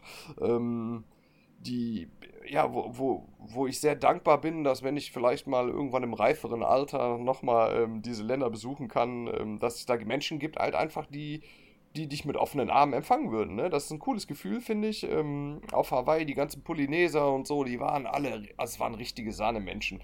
Das, äh, die haben viele Lebenseinstellungen, wo wir, wo wir Deutschen uns mal eine dicke Scheibe von abschneiden können. Ne? Also bevor du Beef machst, nimm lieber eine Schweinerippe in die Hand und pfeifst sie dir rein. Also das ist, äh, so sehen die das, das äh, finde ich, ist ein Lebensmotto, was ich sofort äh, unterschreiben würde.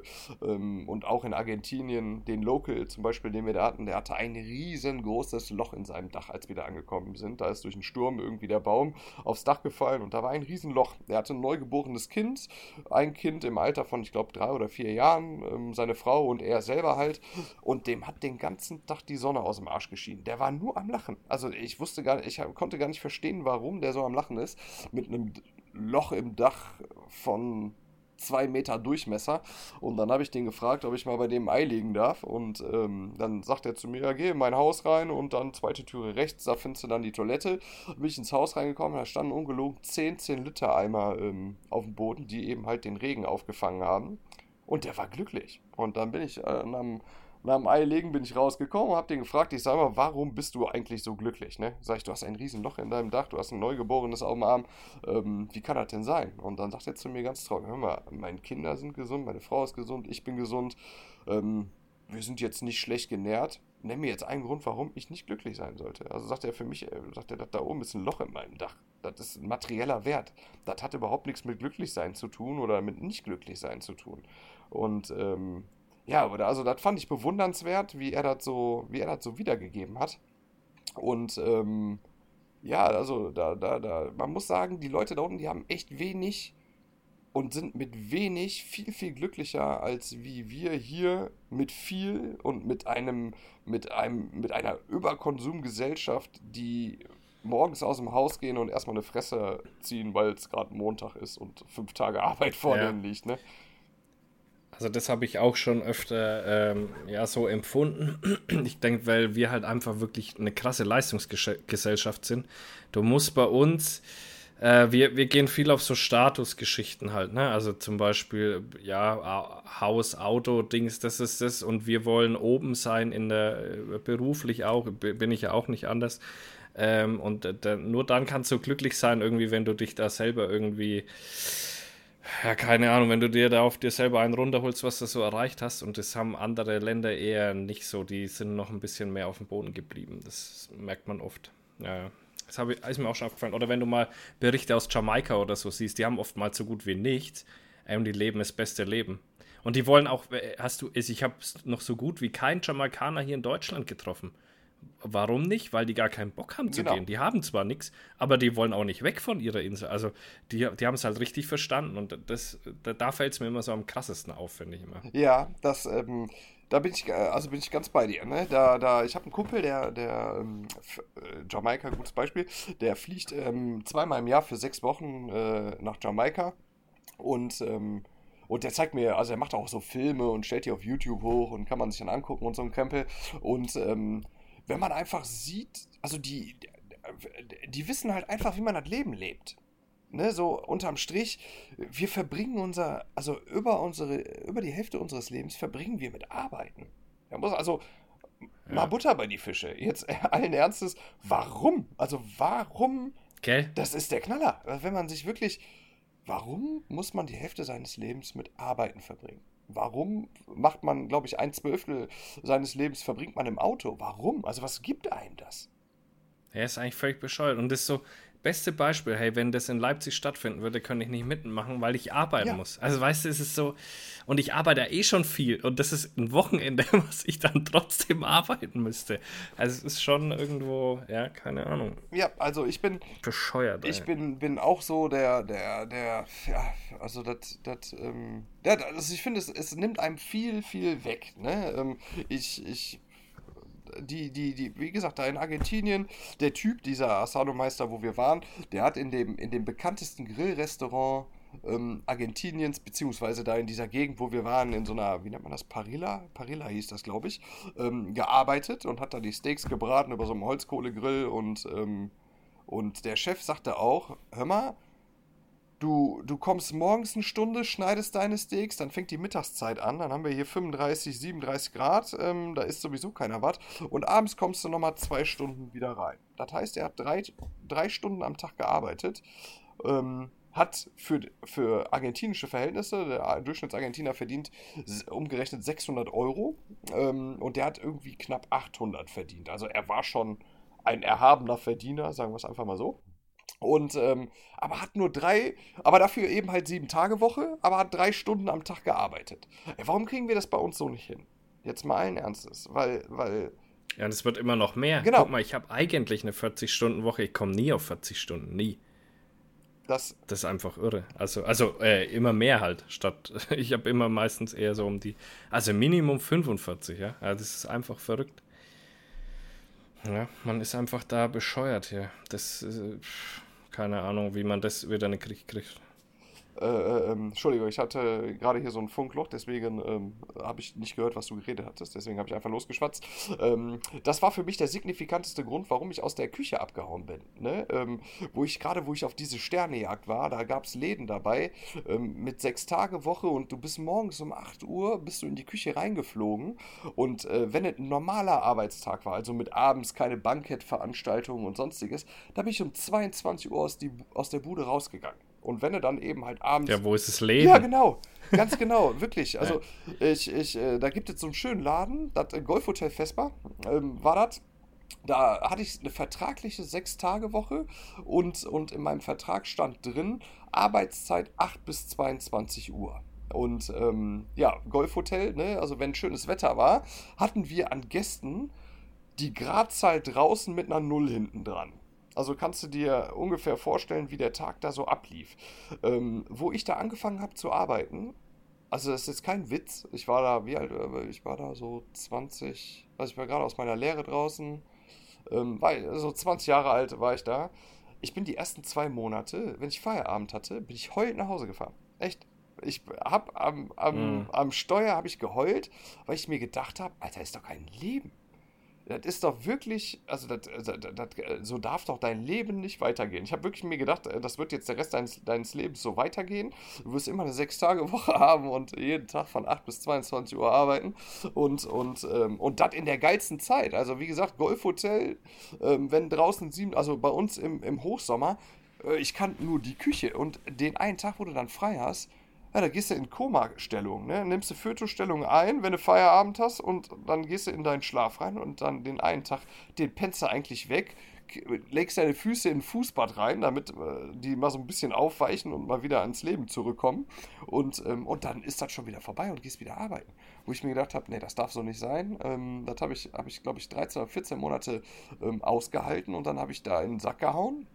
Und ähm, andersrum kann ich aus dieser Zeit mitnehmen, was es bedeutet, zu plochern. Also so, du denkst, du bist erschöpft und wie viel Reserven dein Körper eigentlich noch. Ähm, ja, ja. Äh, äh, das ist verrückt. Äh, wie viel der noch hervorrufen kann. Also, das äh, hättest du mir das vorher erzählt, hätte ich ja nicht geglaubt. Ne? Da bin ich ganz ehrlich. Ähm, und deswegen kann ich jetzt äh, bestimmt in manchen Lebenssituationen besser die Arschbacken zusammenkneifen und sagen, komm, das ziehst du jetzt auch durch. Ähm, und egal wie anstrengend das ist, wenn du so willst, das Meisterschaftswochenende, wir waren auch jeden Tag 16, 17 Stunden. Also ich glaube, wir hatten durchweg jeden Tag vier Stunden Schlaf oder vielleicht waren es mal viereinhalb mhm. oder sowas in dem Dreh. Ähm, aber trotzdem kriegst du noch produktiv auf die Reihe und, und äh, vernünftig zu funktionieren. Also bin ich auch in Anführungsstrichen dankbar für diese Erfahrung.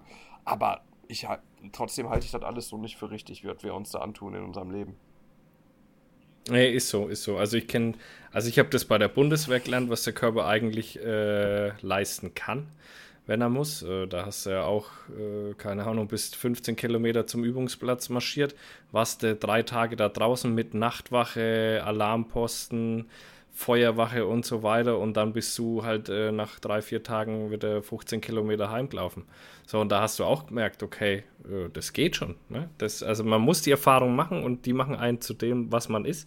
Ähm, das ist schon wichtig. Jeder einzelne Schritt, wo man so im Leben macht, finde ich, der, äh, der zahlt sich irgendwo trotzdem aus. Also man macht trotzdem irgendwie nichts umsonst.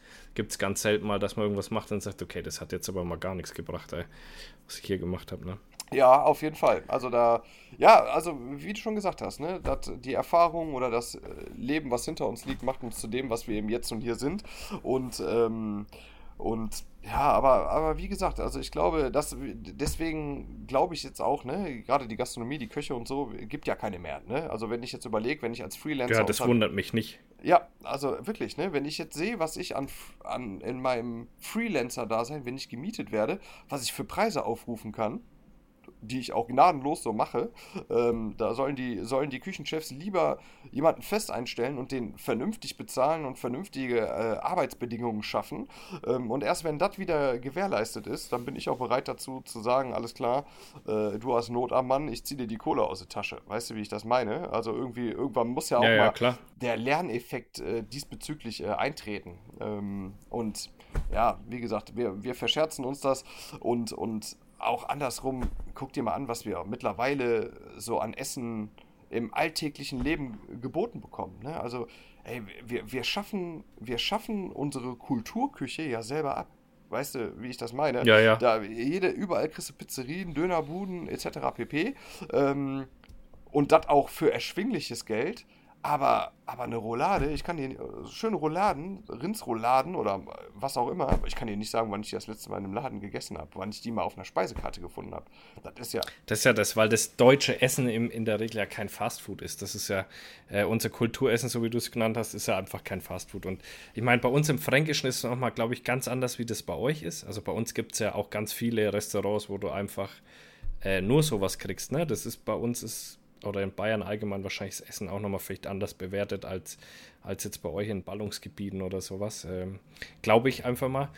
Ähm, aber es ist halt einfach kein Fastfood und deswegen, ist, ich sehe es ja bei mir auch, da holst du dir schneller eine Pizza oder einen Döner, bevor du dir jetzt ein Schäufele oder whatever holst. Ja, das ist einfach, das ist einfach der springende Punkt, ja. Und wann geht man noch großartig essen? Ja, der, viele können sich vielleicht auch gar nicht leisten mehr. Also wenn ich mir denke, wenn ich jetzt hier essen gehe, also 50, 60 Euro bin ich dann in der Regel schon los, dass alle satt sind dann irgendwo, ne? Und das ist dann schon viel Geld.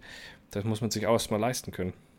Auf jeden Fall. Also das, das Essen gehen in der Form ähm, ist ein Luxusgut geworden. Ne? Also ähm, wenn, wenn man jetzt richtig essen geht, also wenn ich mir jetzt einen Döner äh, ja, hinter die Birne schiebe, dann, dann, ähm, dann ist das ja kein Essen. Ja, das spielt keine Rolle. Wollte ich gerade sagen. Nee. Das ist eine zweckgemäße Hungerstillung, so auf Deutsch gesagt. Ne? Ähm, genau.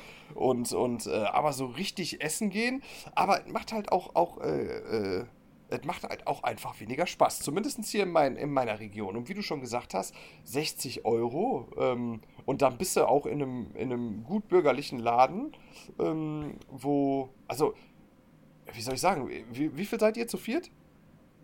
Ja. Zu viert. Und die essen noch nicht mal viel. Ja, ja genau, das muss man sehen. Also äh, du, du und deine Frau, ihr seid die, die, die, vollwertigen Esser, die sich halt jetzt mal nicht den Pinocchio-Teller bestellen, sondern, sondern äh, ja. richtig, richtig zulangen können. Und, und ähm, so, und dann einfach 60 Euro. Das ist, also wenn du so willst, bist du für 60 Euro, ist jetzt ein bisschen überspitzt dargestellt, bist du den ganzen Tag arbeiten gegangen. Das, ja, steht, ja, so. das steht ja nicht mehr im Verhältnis. Ne? Ähm, aber andersrum, wenn, wenn, wenn ich äh, gucke, dass ich einen Burger baue, also ne, damit, vielleicht interessiert das mal die Zuhörer, wenn ich Streetfood mache und einen Burger baue, ähm, ich habe hier einen regionalen Metzger, der bezieht sein Fleisch aus, aus Radius von 25 Kilometern, stehe ich voll drauf, als Support Your Local und sonstiges. Jeder, jeder will gucken, dass er die Butter aufs Brot kriegt und ein weiches Stück Toilettenpapier bekommt, um äh, das Verdaute auch äh, von der Fott zu kriegen, auf Deutsch gesagt. Und ähm, da kriege ich regionales Rindfleisch von einer, von, einer, von einer Rassekuh für 7 Euro im Kilo. Wenn ich dann wenn ich da, bei mir muss ein Burger alles unter 200 Gramm, ist Kleinkram. Weißt du, wenn ich schon einen 180 Gramm Burger sehe, dann kriege ich Reiern. Weißt ja, du, also dann da wirst du ja schon eingeladen, zwei bis drei zu essen. Also 202, äh, 200 Gramm aufwärts ist ein richtiger Burger.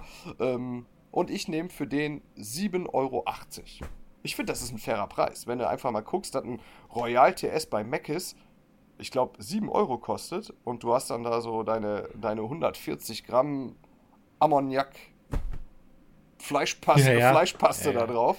Und es gibt trotzdem noch Leute, die zu mir sagen, ey, dein Burger ist zu teuer. So, ich gehe, wenn ich diese Preisgestaltung mache, versuche ich wirklich was Faires zu transportieren, dass die Leute also, dass ich glücklich werde, weil ich muss natürlich auch die Butter auf dem Brot haben. Ähm, aber dass da auch ein bisschen Handwerk hintersteckt, dass von den 7,80 Euro unser Vaterstaat mir 37% wegnimmt, etc. pp. Das sehen die Leute halt einfach nicht mehr. Und, und unterm Strich bleiben mir für einen Burger, ja, wie viel bleiben mir, ich sag mal, sag mal netto, was wirklich für meine Hosentasche bestimmt ist, 2,60 Euro oder so. Ne? Ja. ja, das ist so. Das, das, das, das kann keiner mehr ins Verhältnis setzen irgendwie. Das ist halt einfach. Ja. Aber es ist halt geschmacklich auch was ganz anderes, gell? Aber wie viele Leute können denn.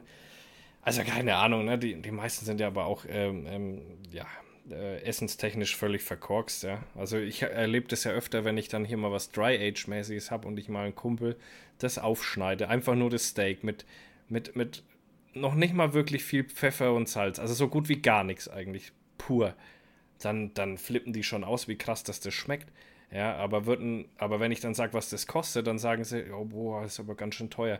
Dann sage ich, naja, das, aber wie oft ist das? Das esse ich ja nicht. Das ist ja, also so ein Steak, was mich, keine Ahnung, mm, oder so ein Tomahawk, was mich 70, 80, 90 Euro kostet, das baller ich mir auch nicht jede Woche dahinter, sondern das habe ich für einen schönen Anlass dann da mit einem guten Kumpel. So alle drei Monate mal magst du das dann, ne? Und das ist einfach, das, keine Ahnung, entweder bin ich da einer, der zu arg auf Essen steht, dass ich das Geld dann dafür ausgebe. Ähm, das würden die, würden die nie machen. Und so kommt es dann auch, dass die den so einen Burger gar nicht zu schätzen, weil die in Relation setzen, ja genau, wenn ich jetzt zum Burger King gehe, da kostet mich der Burger 8 Euro und jetzt willst du 12 haben oder was. Obwohl es ja völlig andere Welten sind, was da drinnen passiert in diesem Burger und wie der zubereitet ist und dass es richtiges Fleisch ist und und ein Gedanke dahinter und auch die, der Geschmack ja ein ganz anderer ist. Ne? So weit denken die Menschen gar nicht. Genau, zum, zum einen das, ne? Ähm, aber zum anderen, also wer, wer, natürlich kannst du jetzt in eine Metro gehen und, und dir da äh, äh deine, deine 15 Kilo Rinderhack holen und dann kriegst du da raus deine, was weiß ich, 150 Burger oder was auch immer. Aber man muss halt auch einfach sagen, das Fleisch, was du in der Metro bekommst, das wird ja vom frisch geschlachteten Tier gewonnen. Ne? Also das Fleisch ist nicht abgehangen im Kühlhaus etc. pp. Wenn ich da ein 200 Gramm Patty mache, bleiben nach dem Garen von dem 200 Gramm Patty ja mit, mit ein bisschen Liebe 175 Gramm übrig. Das heißt, ich habe schon mal hab schon mal gut ein Achtel, der einfach weg ist und der, den der Kunde auch nicht mehr bekommt. Wenn ich zu meinem Metzger gehe, der produziert sein Hackfleisch, wenn das Fleisch schon drei Wochen im Kühlschrank abge, äh, im Kühlhaus abgehangen ist. Das heißt, wenn ich da 200 ja. Gramm Hackfleisch auf, den, auf, die, auf meine Plansche packe, dann habe ich im Umkehrschluss auch noch 195 Gramm weil der wird ja auch schön Medium gemacht und so ein Krempel, ne? Also jetzt hier nicht so ein, so, so ein Gedöns da, ne?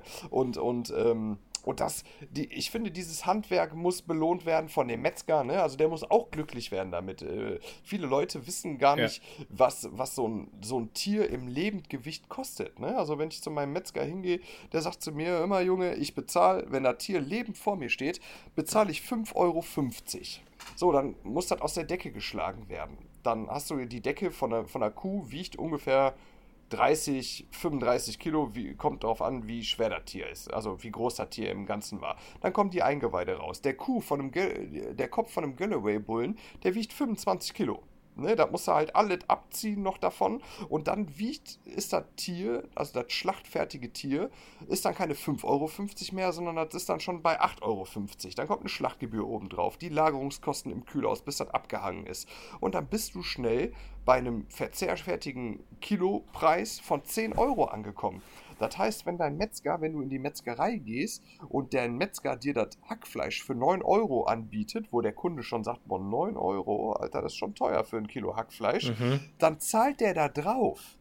Der vertickt das Hackfleisch nur, weil damit er seine edleren Fleischstücke, die ihm wirklich sein Gehalt finanzieren, also hier Ribeye, Hochrippe, Tomahawk, ähm, Flanksteak und das ganze andere Gedöns da, ähm, das ist im Endeffekt das, was dem Metzger die Butter aufs Brot zaubert. Und von der ganzen Kuh sind halt nur ein Sechstel oder wenn du damit überhaupt hinkommst, ah, ja, vielleicht ein Sechstel, ähm, das, was wirklich den, den Metzger nährt. Und ähm, von daher ja, wenn, wenn Leute in so einen Burger reinbeißen, so fünfmal im halbdichten Kopf, und dann sehe ich, wie mein Burger in eine Mülltonne wandert, weil der halt einfach, ey, da, da könnte ich ausrasten, ne? Also wirklich. Ich habe da, hab hier, hab hier Streetfood bei mir in der Stadt gemacht und dann kommt so einer hin, auch schon Oberkante, Unterlippe, der hat schon mehr getankt als, keine Ahnung, ein Getreide, Getreideträger äh, in der Ukraine oder was auch immer.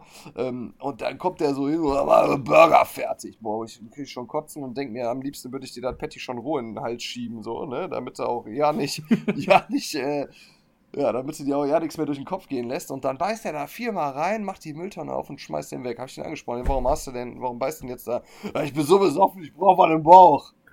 Ich sag, du bist so besoffen, du brauchst was ins Gesicht. Mhm. So, weißt du, und dann, ja, man. dann, dann, da krieg ich schlechte Laune bei. Und dann, ja, und dann, dann macht das auch manchmal einfach keinen Spaß. Weißt du, egal ob es dann Grillen ist oder egal, was ich tue. Ähm, so, wir haben das, wir leben halt in so einem einfach, in so einem beschissenen Überkonsum. Das ist halt einfach so. Und wir haben zu viel von allem.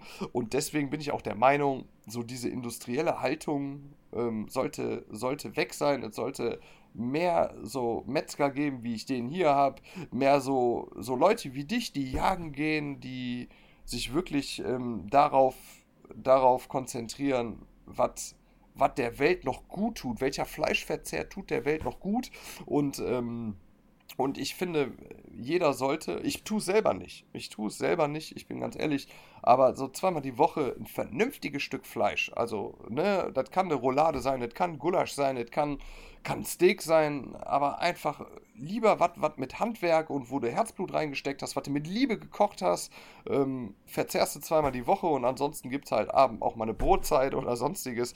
Das ist äh, viel, viel sinnvoller, als wie dreimal einen Burger reinzuschmeißen und in, in eine Tonne wandern zu lassen. Ich, ich sage immer so, ja, also Leute wie wir mit einem normalen Gehalt, die sollten auch aufhören, irgendwie so Billigfleisch aus, aus, der, aus, äh, ja, aus, dem, aus dem Supermarkt sich zu holen, wo kein richtiger Metzger dahinter steht.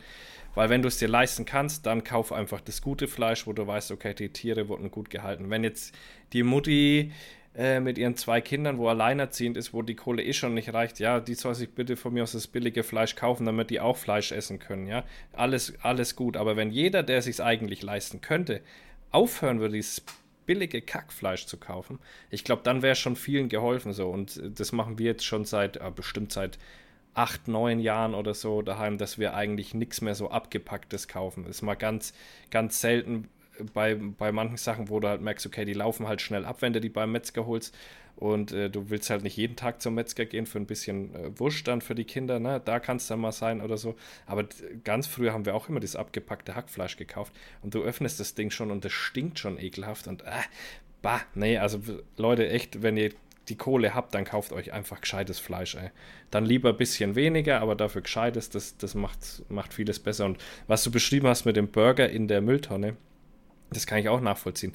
Früher war mir das auch ein bisschen mehr egal, aber ab dem Moment, wo ich dann selber angefangen habe zu jagen und du bringst ein Tier um und du legst es bei dir in die Küche rein, da willst du ab dem Moment alles verwerten, was du von dem Tier hast. Du willst gar nichts mehr wegschmeißen. Selbst wenn es dann nicht mehr geschmeckt hast, hast du es trotzdem gegessen, weil du einfach mal gesehen hast, da steckt ein, Le ein Lebewesen dahinter. Und es ist einfach viel zu schade, dass das irgendwie in der Tonne landet. Ja, also da, da habe ich auch äh, schöne Geschichte zu. Ich äh, teile deine Ansicht da sehr, ähm, wo, wo die Pandemie uns eingeholt hat vor zwei Jahren. Ähm, da ist mein Betrieb in den Lockdown gegangen und dann so nach sechs Wochen fing ich mir an, so krustige Stellen hinter den Ohren zu kratzen, weil ich nicht mehr wusste, wohin mit mir. Und ähm, habe ich meinen Metzger angerufen und habe dann gesagt, ich sag, pass auf, ich würde ganz gerne mit dir schlachten ähm, wie sieht's aus? Darf ich? Er sagte zu mir, klar, komm vorbei. Äh, immer Dienstag, 6 Uhr schlachte ich. Okay, dann bin ich da, wir hatten, wir haben hier um die Ecke so, ähm, so einen freien Bauernhof, die eine Zerlegeküche haben und da kannst du dich einmieten. Also wir beide könnten uns da jetzt irgendwo eine Kuh klar machen und könnten da hinfahren und die dann da eben halt. Richtig geplanter Mord, ey. ja, quasi ist das so. ähm, ja, und dann, und dann bestellst du dein Tier dahin, der Bauer, wo du es dann erworben hast, fährt dir das morgens dahin, musste dann, was weiß ich, eine Gebühr von keine Ahnung, was der Bauer nimmt, ist bestimmt unterschiedlich, äh, machen. Und ähm, dann geht das ab da. Ne? Und ich bin da morgens da hingekommen, hatte überhaupt gar keine Vorstellung davon, wie das abgeht. Und dann komme ich da hin und dann hatte der 17 Kühe, ich glaube 28 Schweine und, und etwas über 30 Schafe, die an dem Tag platt gemacht wurden. Und ich habe damit. Boah habe damit so in der Form überhaupt nicht gerechnet. Und ähm, ja, und dann, dann ähm, sind, wir, sind, wir da, sind wir darin. Ähm, und die Metzger, die sind ja, ich meine, das ist denen ihr täglich Brot, ne? Ähm, und, und selbst, also, selbst für mich als Koch ist ja der Umgang mit Lebensmitteln und so weiter und so fort, für mich gehört das dazu. Ich habe kein Problem damit, ähm, ähm ja, äh, Fleisch zu verarbeiten mit dem Wissen, dass man Lebewesen dahinter gesteckt hat. Ne? Man muss es eben halt ehren und mit einer gewissen Ehrfurcht und Respekt da dran gehen. Und, ähm, und dann ist das, glaube ich, äh, ist das schon eine halbe Miete. Aber so, äh, da, da, da, gab es so eine Situation, da ist so eine Galloway-Kuh. Also, genau, ich, äh, eine Sache möchte ich mal ganz gerne aufräumen mit, ne? Schande über mein Haupt. Ich hoffe, das gibt keine rechtlichen Konsequenzen. Da oben in diesem Dingen wurden Bio- und Demeter-Kühe ähm, geschlachtet. Immer diese Tiere waren in einem so schlechten Zustand. Wirklich, also bis oben an den Eutern Entzündungen, an den Beinen, ähm, an den Knöcheln und sonstiges. Die hatten selbst Scheiße an ihrem Nacken. Äh, von, also ihre eigene Scheiße an ihrem Nacken, ne? wahrscheinlich vom, vom Stallbetrieb. Die Knochen oben an den Hüft- und an den Schulterknochen sind rausgekommen und so weiter und so fort.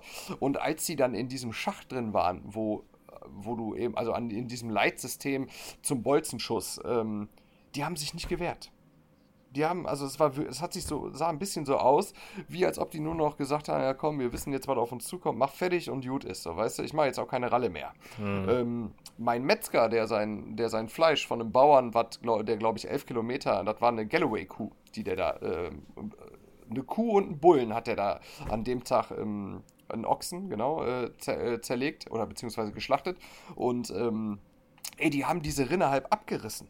Die sind mit den Hörnern, bam, bam, links, rechts. Sie haben vier Leute gebraucht, um die in den Schacht da reinzukriegen. Ne? Ähm, und diese Demeter-Kuh, die ist da durchflaniert, als ob die jetzt gleich bei Dion reingeht und tiefenentspannt ist. Ne? Ähm, hm. Und dann kriegen die den Bolzenschuss, sacken in sich zusammen, zucken noch zwei Minuten bis vier Minuten ein bisschen rum und äh, ja, und sind dann tot, ausgeblutet. Ne? Es ist ja so, dass in den ersten 60 Sekunden muss der Kopf abgetrennt sein, beziehungsweise hinten der Nervenkanal, Kehle durch, ähm, dicke. Da müssen die richtig schnell arbeiten. Ne? Ja, genau. Das ist krass, gell? Ganz genau. Ja, ja. Die haben zwei Bolts, also der Vorgang war so, die kommen rein, dann hast du so eine Metallwand, die schiebt sich an der Seite vor, sodass die Kuh so einigermaßen fixiert wird. Dann wird die nach unten gedrückt, der Kuhkopf, dann kommt so ein, so ein Hebel da rein, hinten so ein Spind Bolzenschuss rein und der, der Metzger oder der Schlachter hat dann eben halt den Ausbeiner schon parat in seiner Schürze.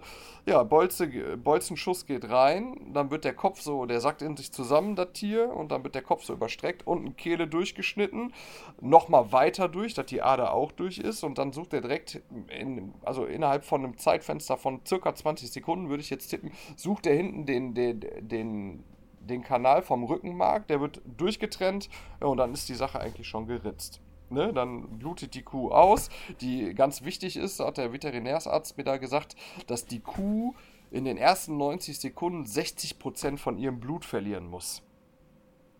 Damit eben halt alle lebenswichtig oder alle, wie sagt man, ne, du bist bei der Feuerwehr, alle diese, diese Lebens... Alle lebenswichtigen Organe halt wahrscheinlich. Ja, ja. auch so diese, diese Anzeichen. Ne? Also ähm, es ist so, dass der Veterinär dann hergeht und mit einem Ausbeiner so vorne in die Nase von dem Tier sticht, um zu gucken, ob noch Nervenreflexe da sind. Ne? Also ob die Nase sich rümpft oder wie auch immer.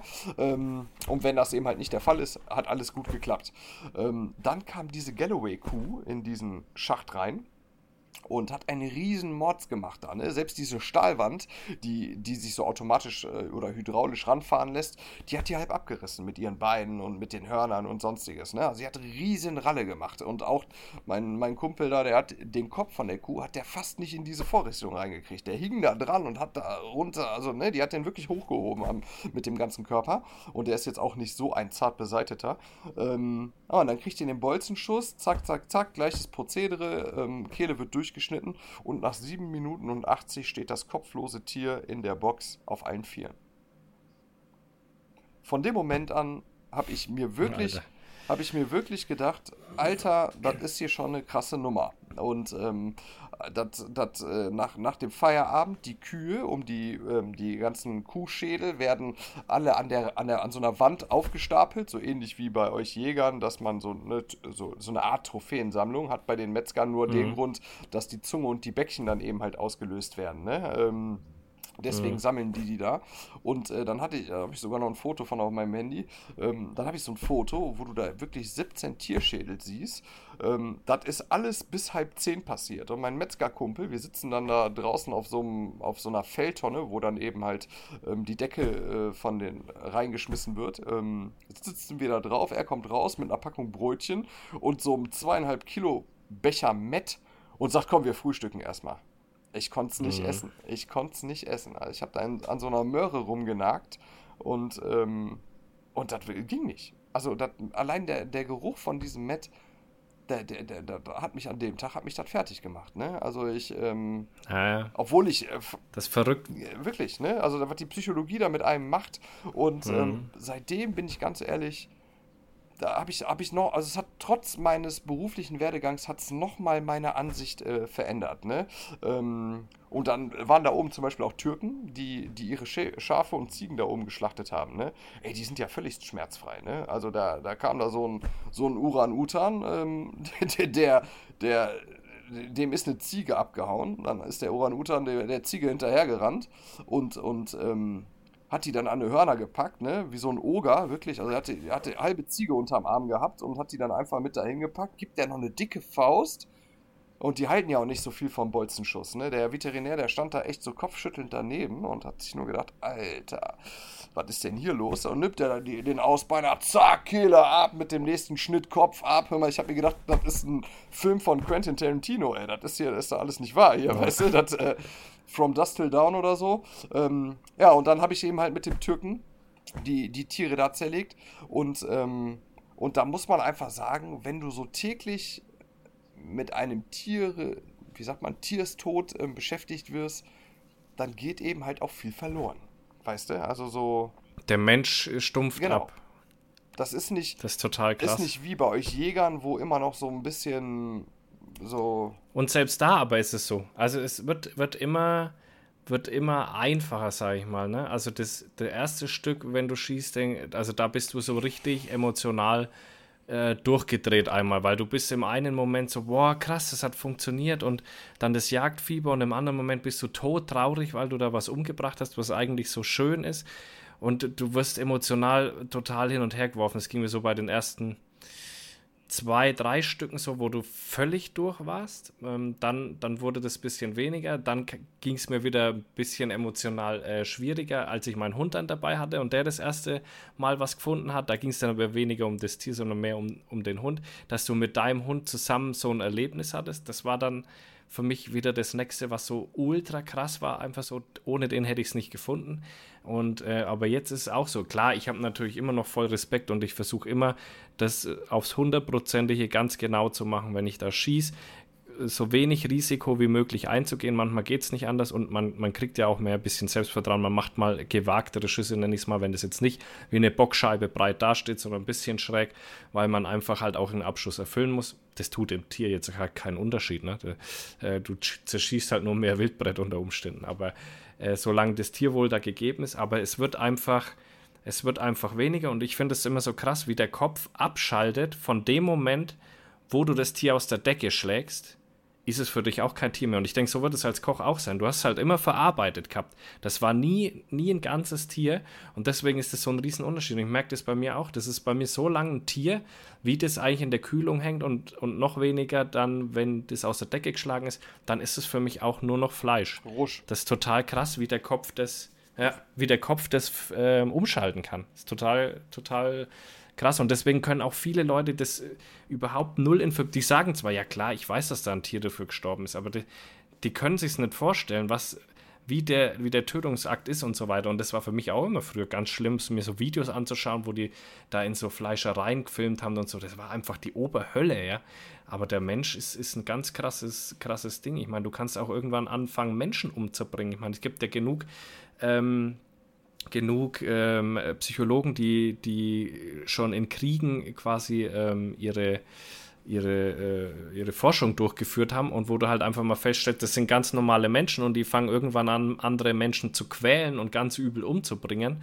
Und wenn du die dann aus dem Szenario wieder rausnimmst, sind es wieder ganz normale Menschen, die das nicht mehr können. Und so ist es halt bei der Jagd auch. Du gewöhnst auch ein bisschen das und anders wird es ja auch gar nicht gehen. Ich meine, du kannst ja nicht jedes Mal einen Nervenzusammenbruch kriegen, wenn du, wenn du, also wir müssen zum Beispiel, glaube ich, 48 oder 50 Rehe schießen.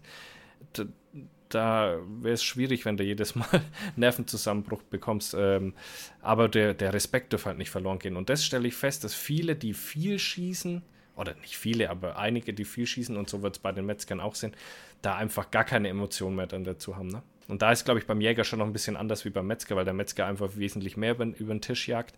Aber ich stelle es auch schon bei einigen Jägern fest, tatsächlich, dass die Emotion da ein bisschen rausgeht dann so. Und das, das finde ich immer schade. So, mir, mir tut es sogar leid. Ich habe neulich eine Ente nachgesucht, die nicht fliegen konnte, verstehst du? Und auf die habe ich nicht mal geschossen. Also ich bin immer noch, äh, egal was es für ein Tier ist, ja.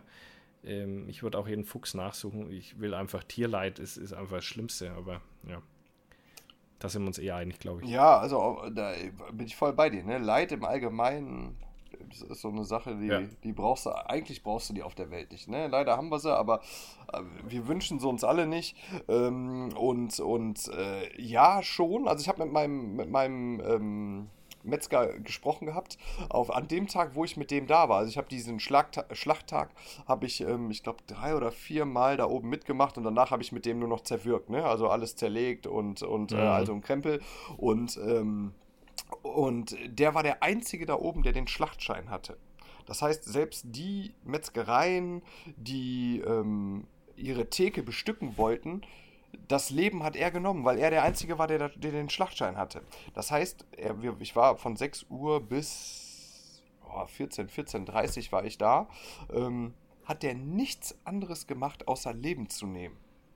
Der hat nichts, also der, dem seine Aufgabe. Das ist krass, Das oder? ist so furchtbar. Ich habe das auch. Ich bin mit dem zusammen nach Hause gefahren und dann äh, habe ich zu ihm gesagt, ich sage immer dein Storytelling, alles super, alles schön, du machst das gut und gewissenhaft und guckst auch, wie du es angehst und was auch deinen Kunden vermittelst. Da ziehe ich großen Hut vor. Dein, dein geschäftlicher Werdegang ist äh, 1A.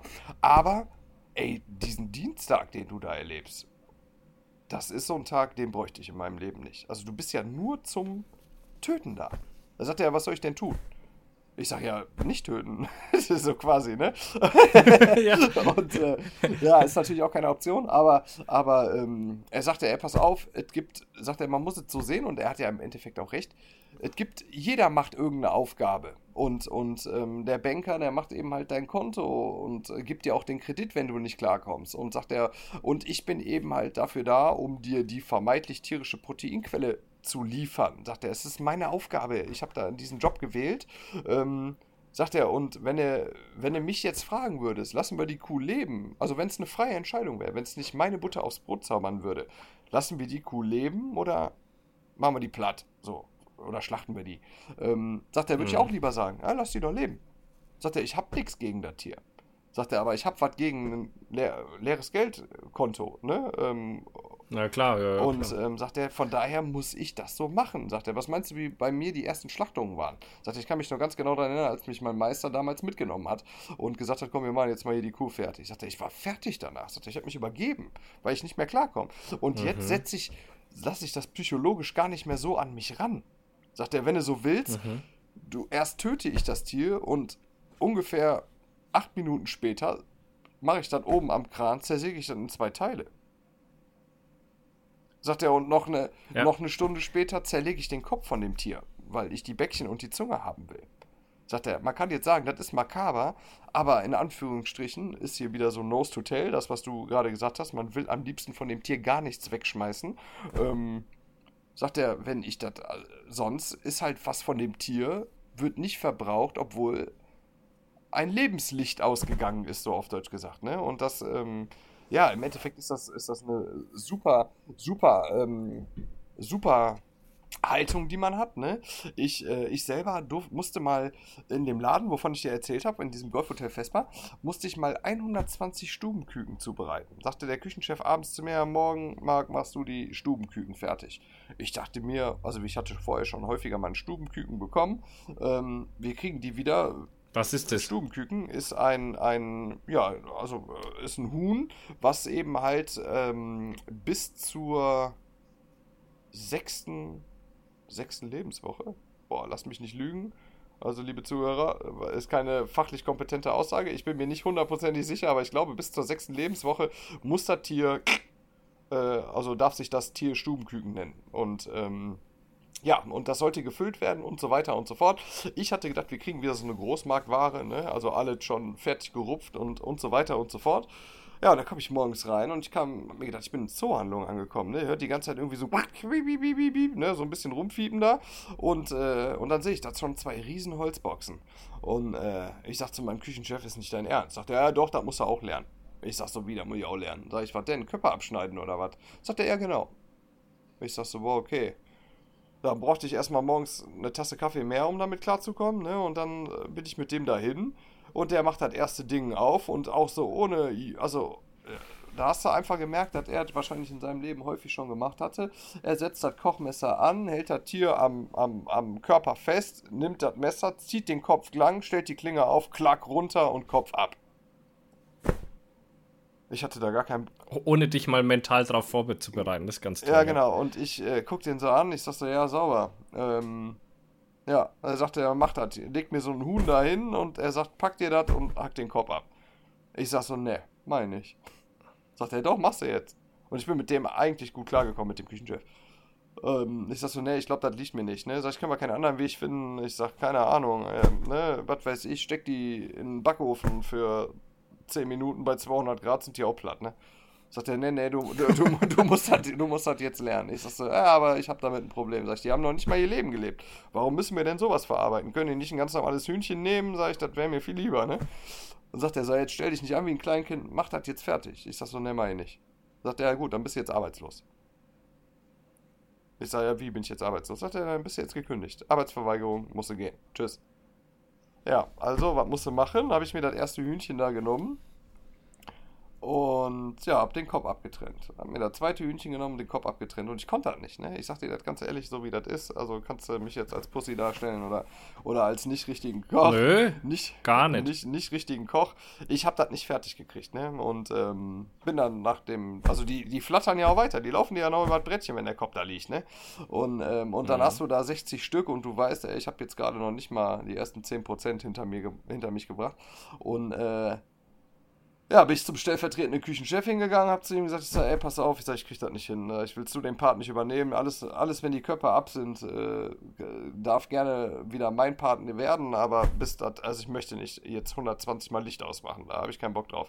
Und, ähm, der, der, hatte aber selber ein krasses Arbeitsfenster und, äh, dann sagte er zu mir so, geh dir mal eine rauchen. Und wir hatten so einen Vakuumfroster.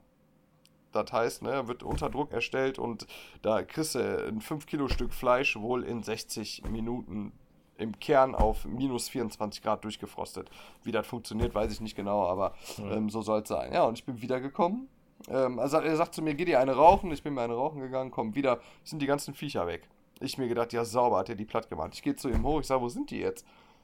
Sagt er, ja, so schnell bin ich auch nicht, ne? Ähm, sagt er, ich gebe dir die gleich wieder. Ja, und dann bin ich wieder zu meinem Posten gegangen, hab dann die vier da, äh, ne, hab da schon mal geguckt, wie ich die rupfen kann und also ein Krempel. Und ähm, dann kommt der später, kommt der, weiß ich nicht, 20 Minuten später wieder, stellt mir die Boxen dahin mit, mit dann eben halt noch 110 oder 105 toten Tieren. Ähm, ja, und dann hat er die in diesen Vakuumfroster reingesteckt. Sagt, er hat ungefähr vier Minuten gedauert für die Tierquälerei. Die darfst du dir heute Abend auf die, auf die äh, auf die Fahne schreiben, du hast denen den elendigen Tod äh, verpasst, so um mir nochmal mein Gewissen einzureden. So. Und ähm, mhm. ja, und dann war ich aber abends, kann ich mich noch gut daran erinnern, habe ich mir die Frage gestellt, was wäre jetzt aus meiner Perspektive für mein Gewissen der bessere Weg gewesen? Die quälen im Froster. Genau. Oder, oder, Kopf, oder abschneiden. Kopf abschneiden. Ja, da ich weiß nicht. Ja, habe ich bis heute keine Antwort drauf gefunden. ja. Ja, ist so. Ja, das, ähm, das das, äh, und das hat äh, mit Pussy gar nichts zu tun, sondern es zeigt einfach, dass du halt noch Mensch bist und äh, auch Gefühle hast, ja. Also von dem her, ich habe mir da auch äh, schwer getan. Ich hatte auch Wachteln und so äh, für die Hundeausbildung und äh, das sind ganz fiese Viecher, ja. Die hacken sich manchmal echt die Birne gegenseitig auf. Da muss ich auch rausgehen und meine Wachtele, die du jeden Tag fütterst und da gehegt und gepflegt hast, einfach meinen Kopf runterschneiden, ne? Weil fahre ich natürlich nicht zum Tierarzt, das ist ja dämlich, wenn ich das sehe, ja. Aber ähm, ja, das das ist ja irgendwo auch noch menschlich und das ist ja auch gut, dass man es noch hat. Also mir geht es auch so zum Beispiel auf der Entenjagd, wenn ich da eine Ente, äh, das, das ist ja so ein Riesenproblem, du darfst an Gewässern ja nur mit Stahlschrot schießen, nicht mit Bleischrot. Und das wirkt einfach nicht so gut wenn du da keinen Volltreffer landest, dann ist es immer äh, so ein Geficker, dass die Ente noch so wenig lebt. Und wenn da der Hund bei mir kommt mit der Ente und die guckt mich noch an, ja, dann äh, schneide ich dir auch so schnell wie möglich den Kopf runter, ja. Auch wenn ich total eklig finde, aber einfach das Tierleid so schnell wie möglich dann zu beenden, was man da angefangen hat, ja. So ist ja, das. Ja, also da, da ich glaube, da jetzt würde ich aber auch ne, so, so reagieren. Wo, wie ich vorhin gesagt habe, wo ich in diesem Laden gearbeitet habe, war ich 20 Jahre alt oder so. Wenn, ja, das ist auch was ganz anderes nochmal. Ja, wenn, wenn, wenn die Jungs vom Parei äh, mal am Start kommen und, und äh, hier den Jagdschein äh, für mich, also jetzt im Winter soll ich äh, laut, laut Parei mal diese Sache fokussiert angehen und ähm, will mich auch dieser Sache stellen.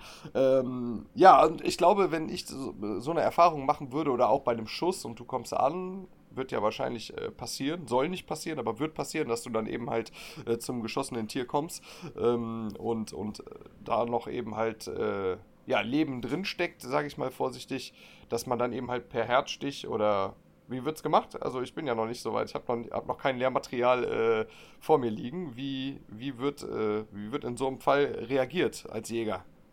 Ja, jetzt war es mal kurz abgehackt. Du hast wahrscheinlich aber nur die Frage gestellt, dass es noch gelebt hat, ja, oder? ich habe nee, hab die Frage gestellt, äh, ja. dass es gelebt hat und ähm, wie du reagierst, wenn du eben halt zu, zu einem geschossenen Rehwild, ja. Wildschwein kommst ähm, und, und äh, das noch lebt.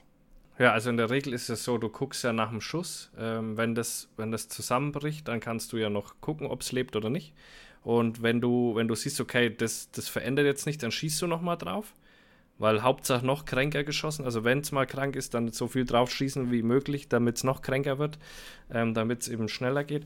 Und wenn du natürlich das nicht siehst, weil es Gras hoch ist oder weil es weggelaufen ist und du kommst dann hin, ähm, du musst halt immer deinen Anschuss anschauen. Du näherst dich halt vorsichtig. Also ich nehme immer die Waffe in Anschlag und wenn das jetzt aufstehen würde, könnte ich gleich drauf schießen. Wenn es natürlich weiter weg ist, dann guckst du dir den Anschuss an. Was hat es wohl für einen Treffer? Da kannst du dann natürlich sehen, an, an hellem Schweiß zum Beispiel, ne, dann ist es Lungenschweiß, du weißt, es liegt irgendwo und dann kannst du einen Hund mitnehmen. Bei anderem Schweiß, ja, du musst dann schon ein bisschen gucken. Und ich habe halt immer meinen Hund, mir ist es egal, ja, weil den lasse ich los, der hält das fest, bis ich es kriege. Ähm, aber zum Beispiel so Drückjagden, in der Regel ist es so, wenn du ein Schwein abfängst, da hast du ein sehr, sehr langes Messer und tust es hier unterm Schulterblatt reinschieben. Ähm, also quasi versuchst du hier einfach in die Kammer reinzukommen und möglichst viel, die Lunge möglichst viel Luft ziehen zu lassen, ne? dass die so schnell wie möglich dann kollabiert. Das ist eigentlich immer das, was man macht.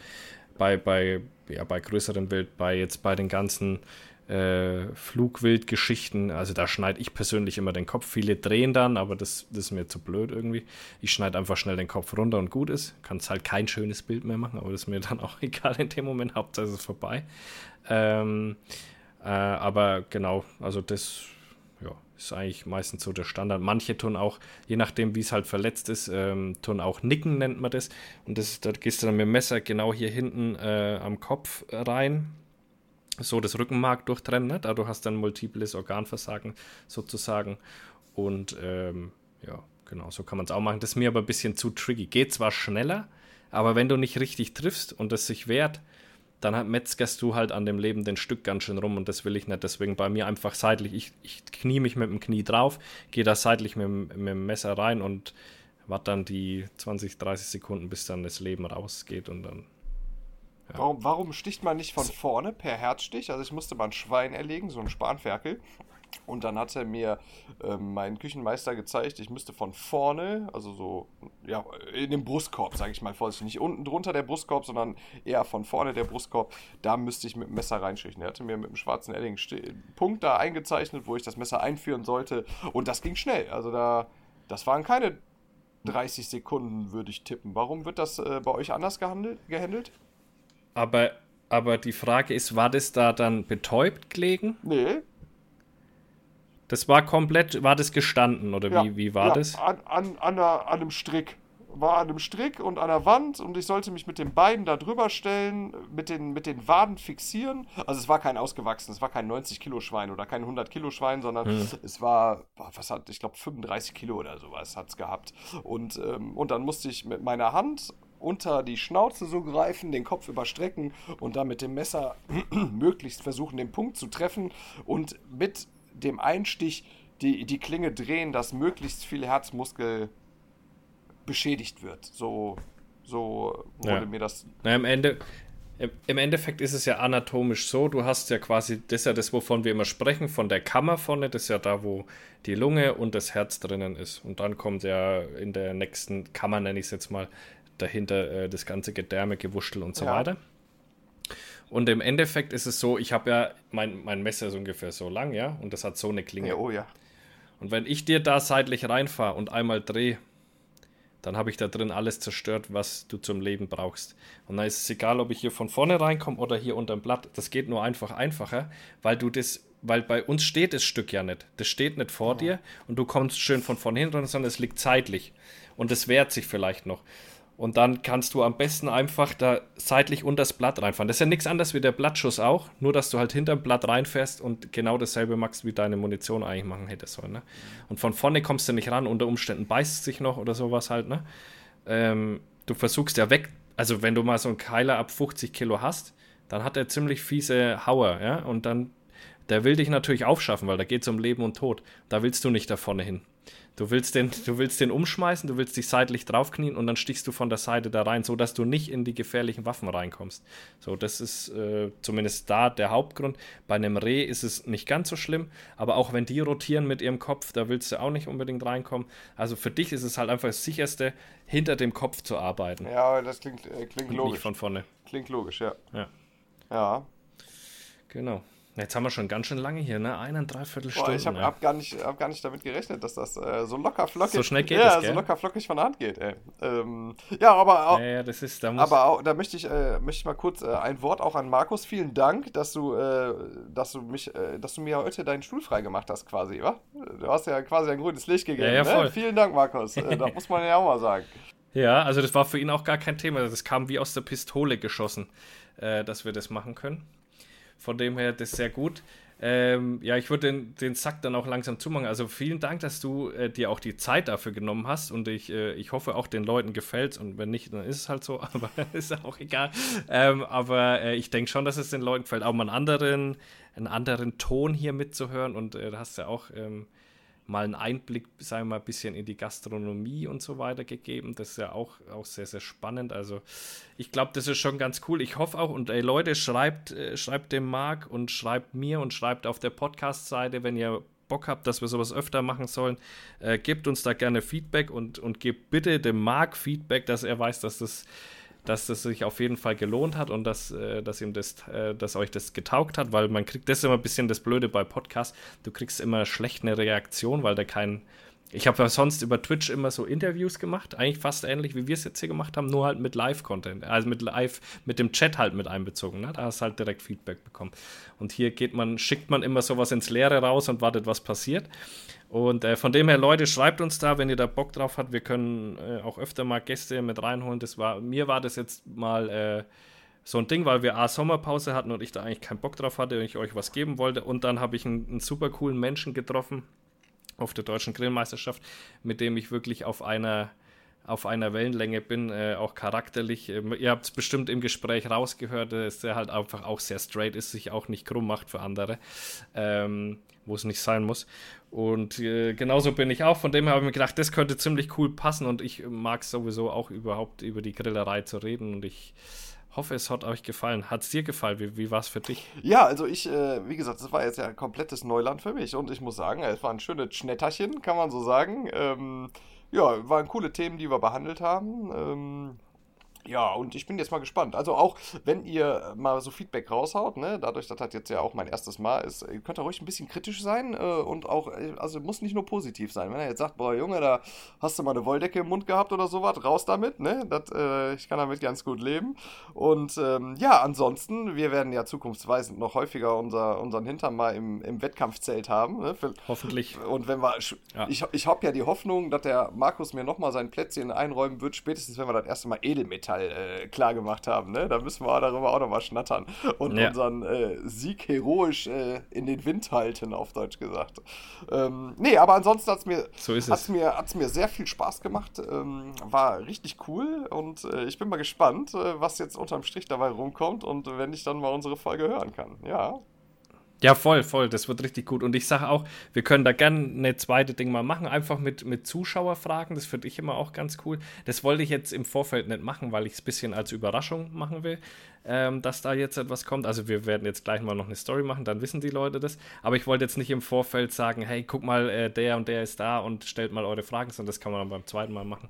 Einfach kleine, als kleine Überraschung. Ich denke, das wird gut. Also vielen Dank dir. Dann machen wir den Sack da mal zu. Was, was hat man so als Griller für letzte Worte? Boah, ähm, um den Sack zuzumachen. Gut Glut äh, kann man immer sagen, aber ansonsten lasst den Grill niemals kalt werden. Ne? Äh, ganz wichtig, immer schön Wohlfühltemperatur. Ähm, und in diesem Sinne würde ich jetzt sagen, vielen Dank, dass äh, ihr uns ja, eine Stunde und 50 Minuten euer Ohr geschenkt habt, äh, bis hierhin. Und ja, hoffentlich auf eine, auf eine nächste Folge, auf eine Zugabe. Und äh, ich kann jetzt schon quasi nicht schlafen, weil ich schon ein bisschen aufgeregt bin. Das siehst du mal.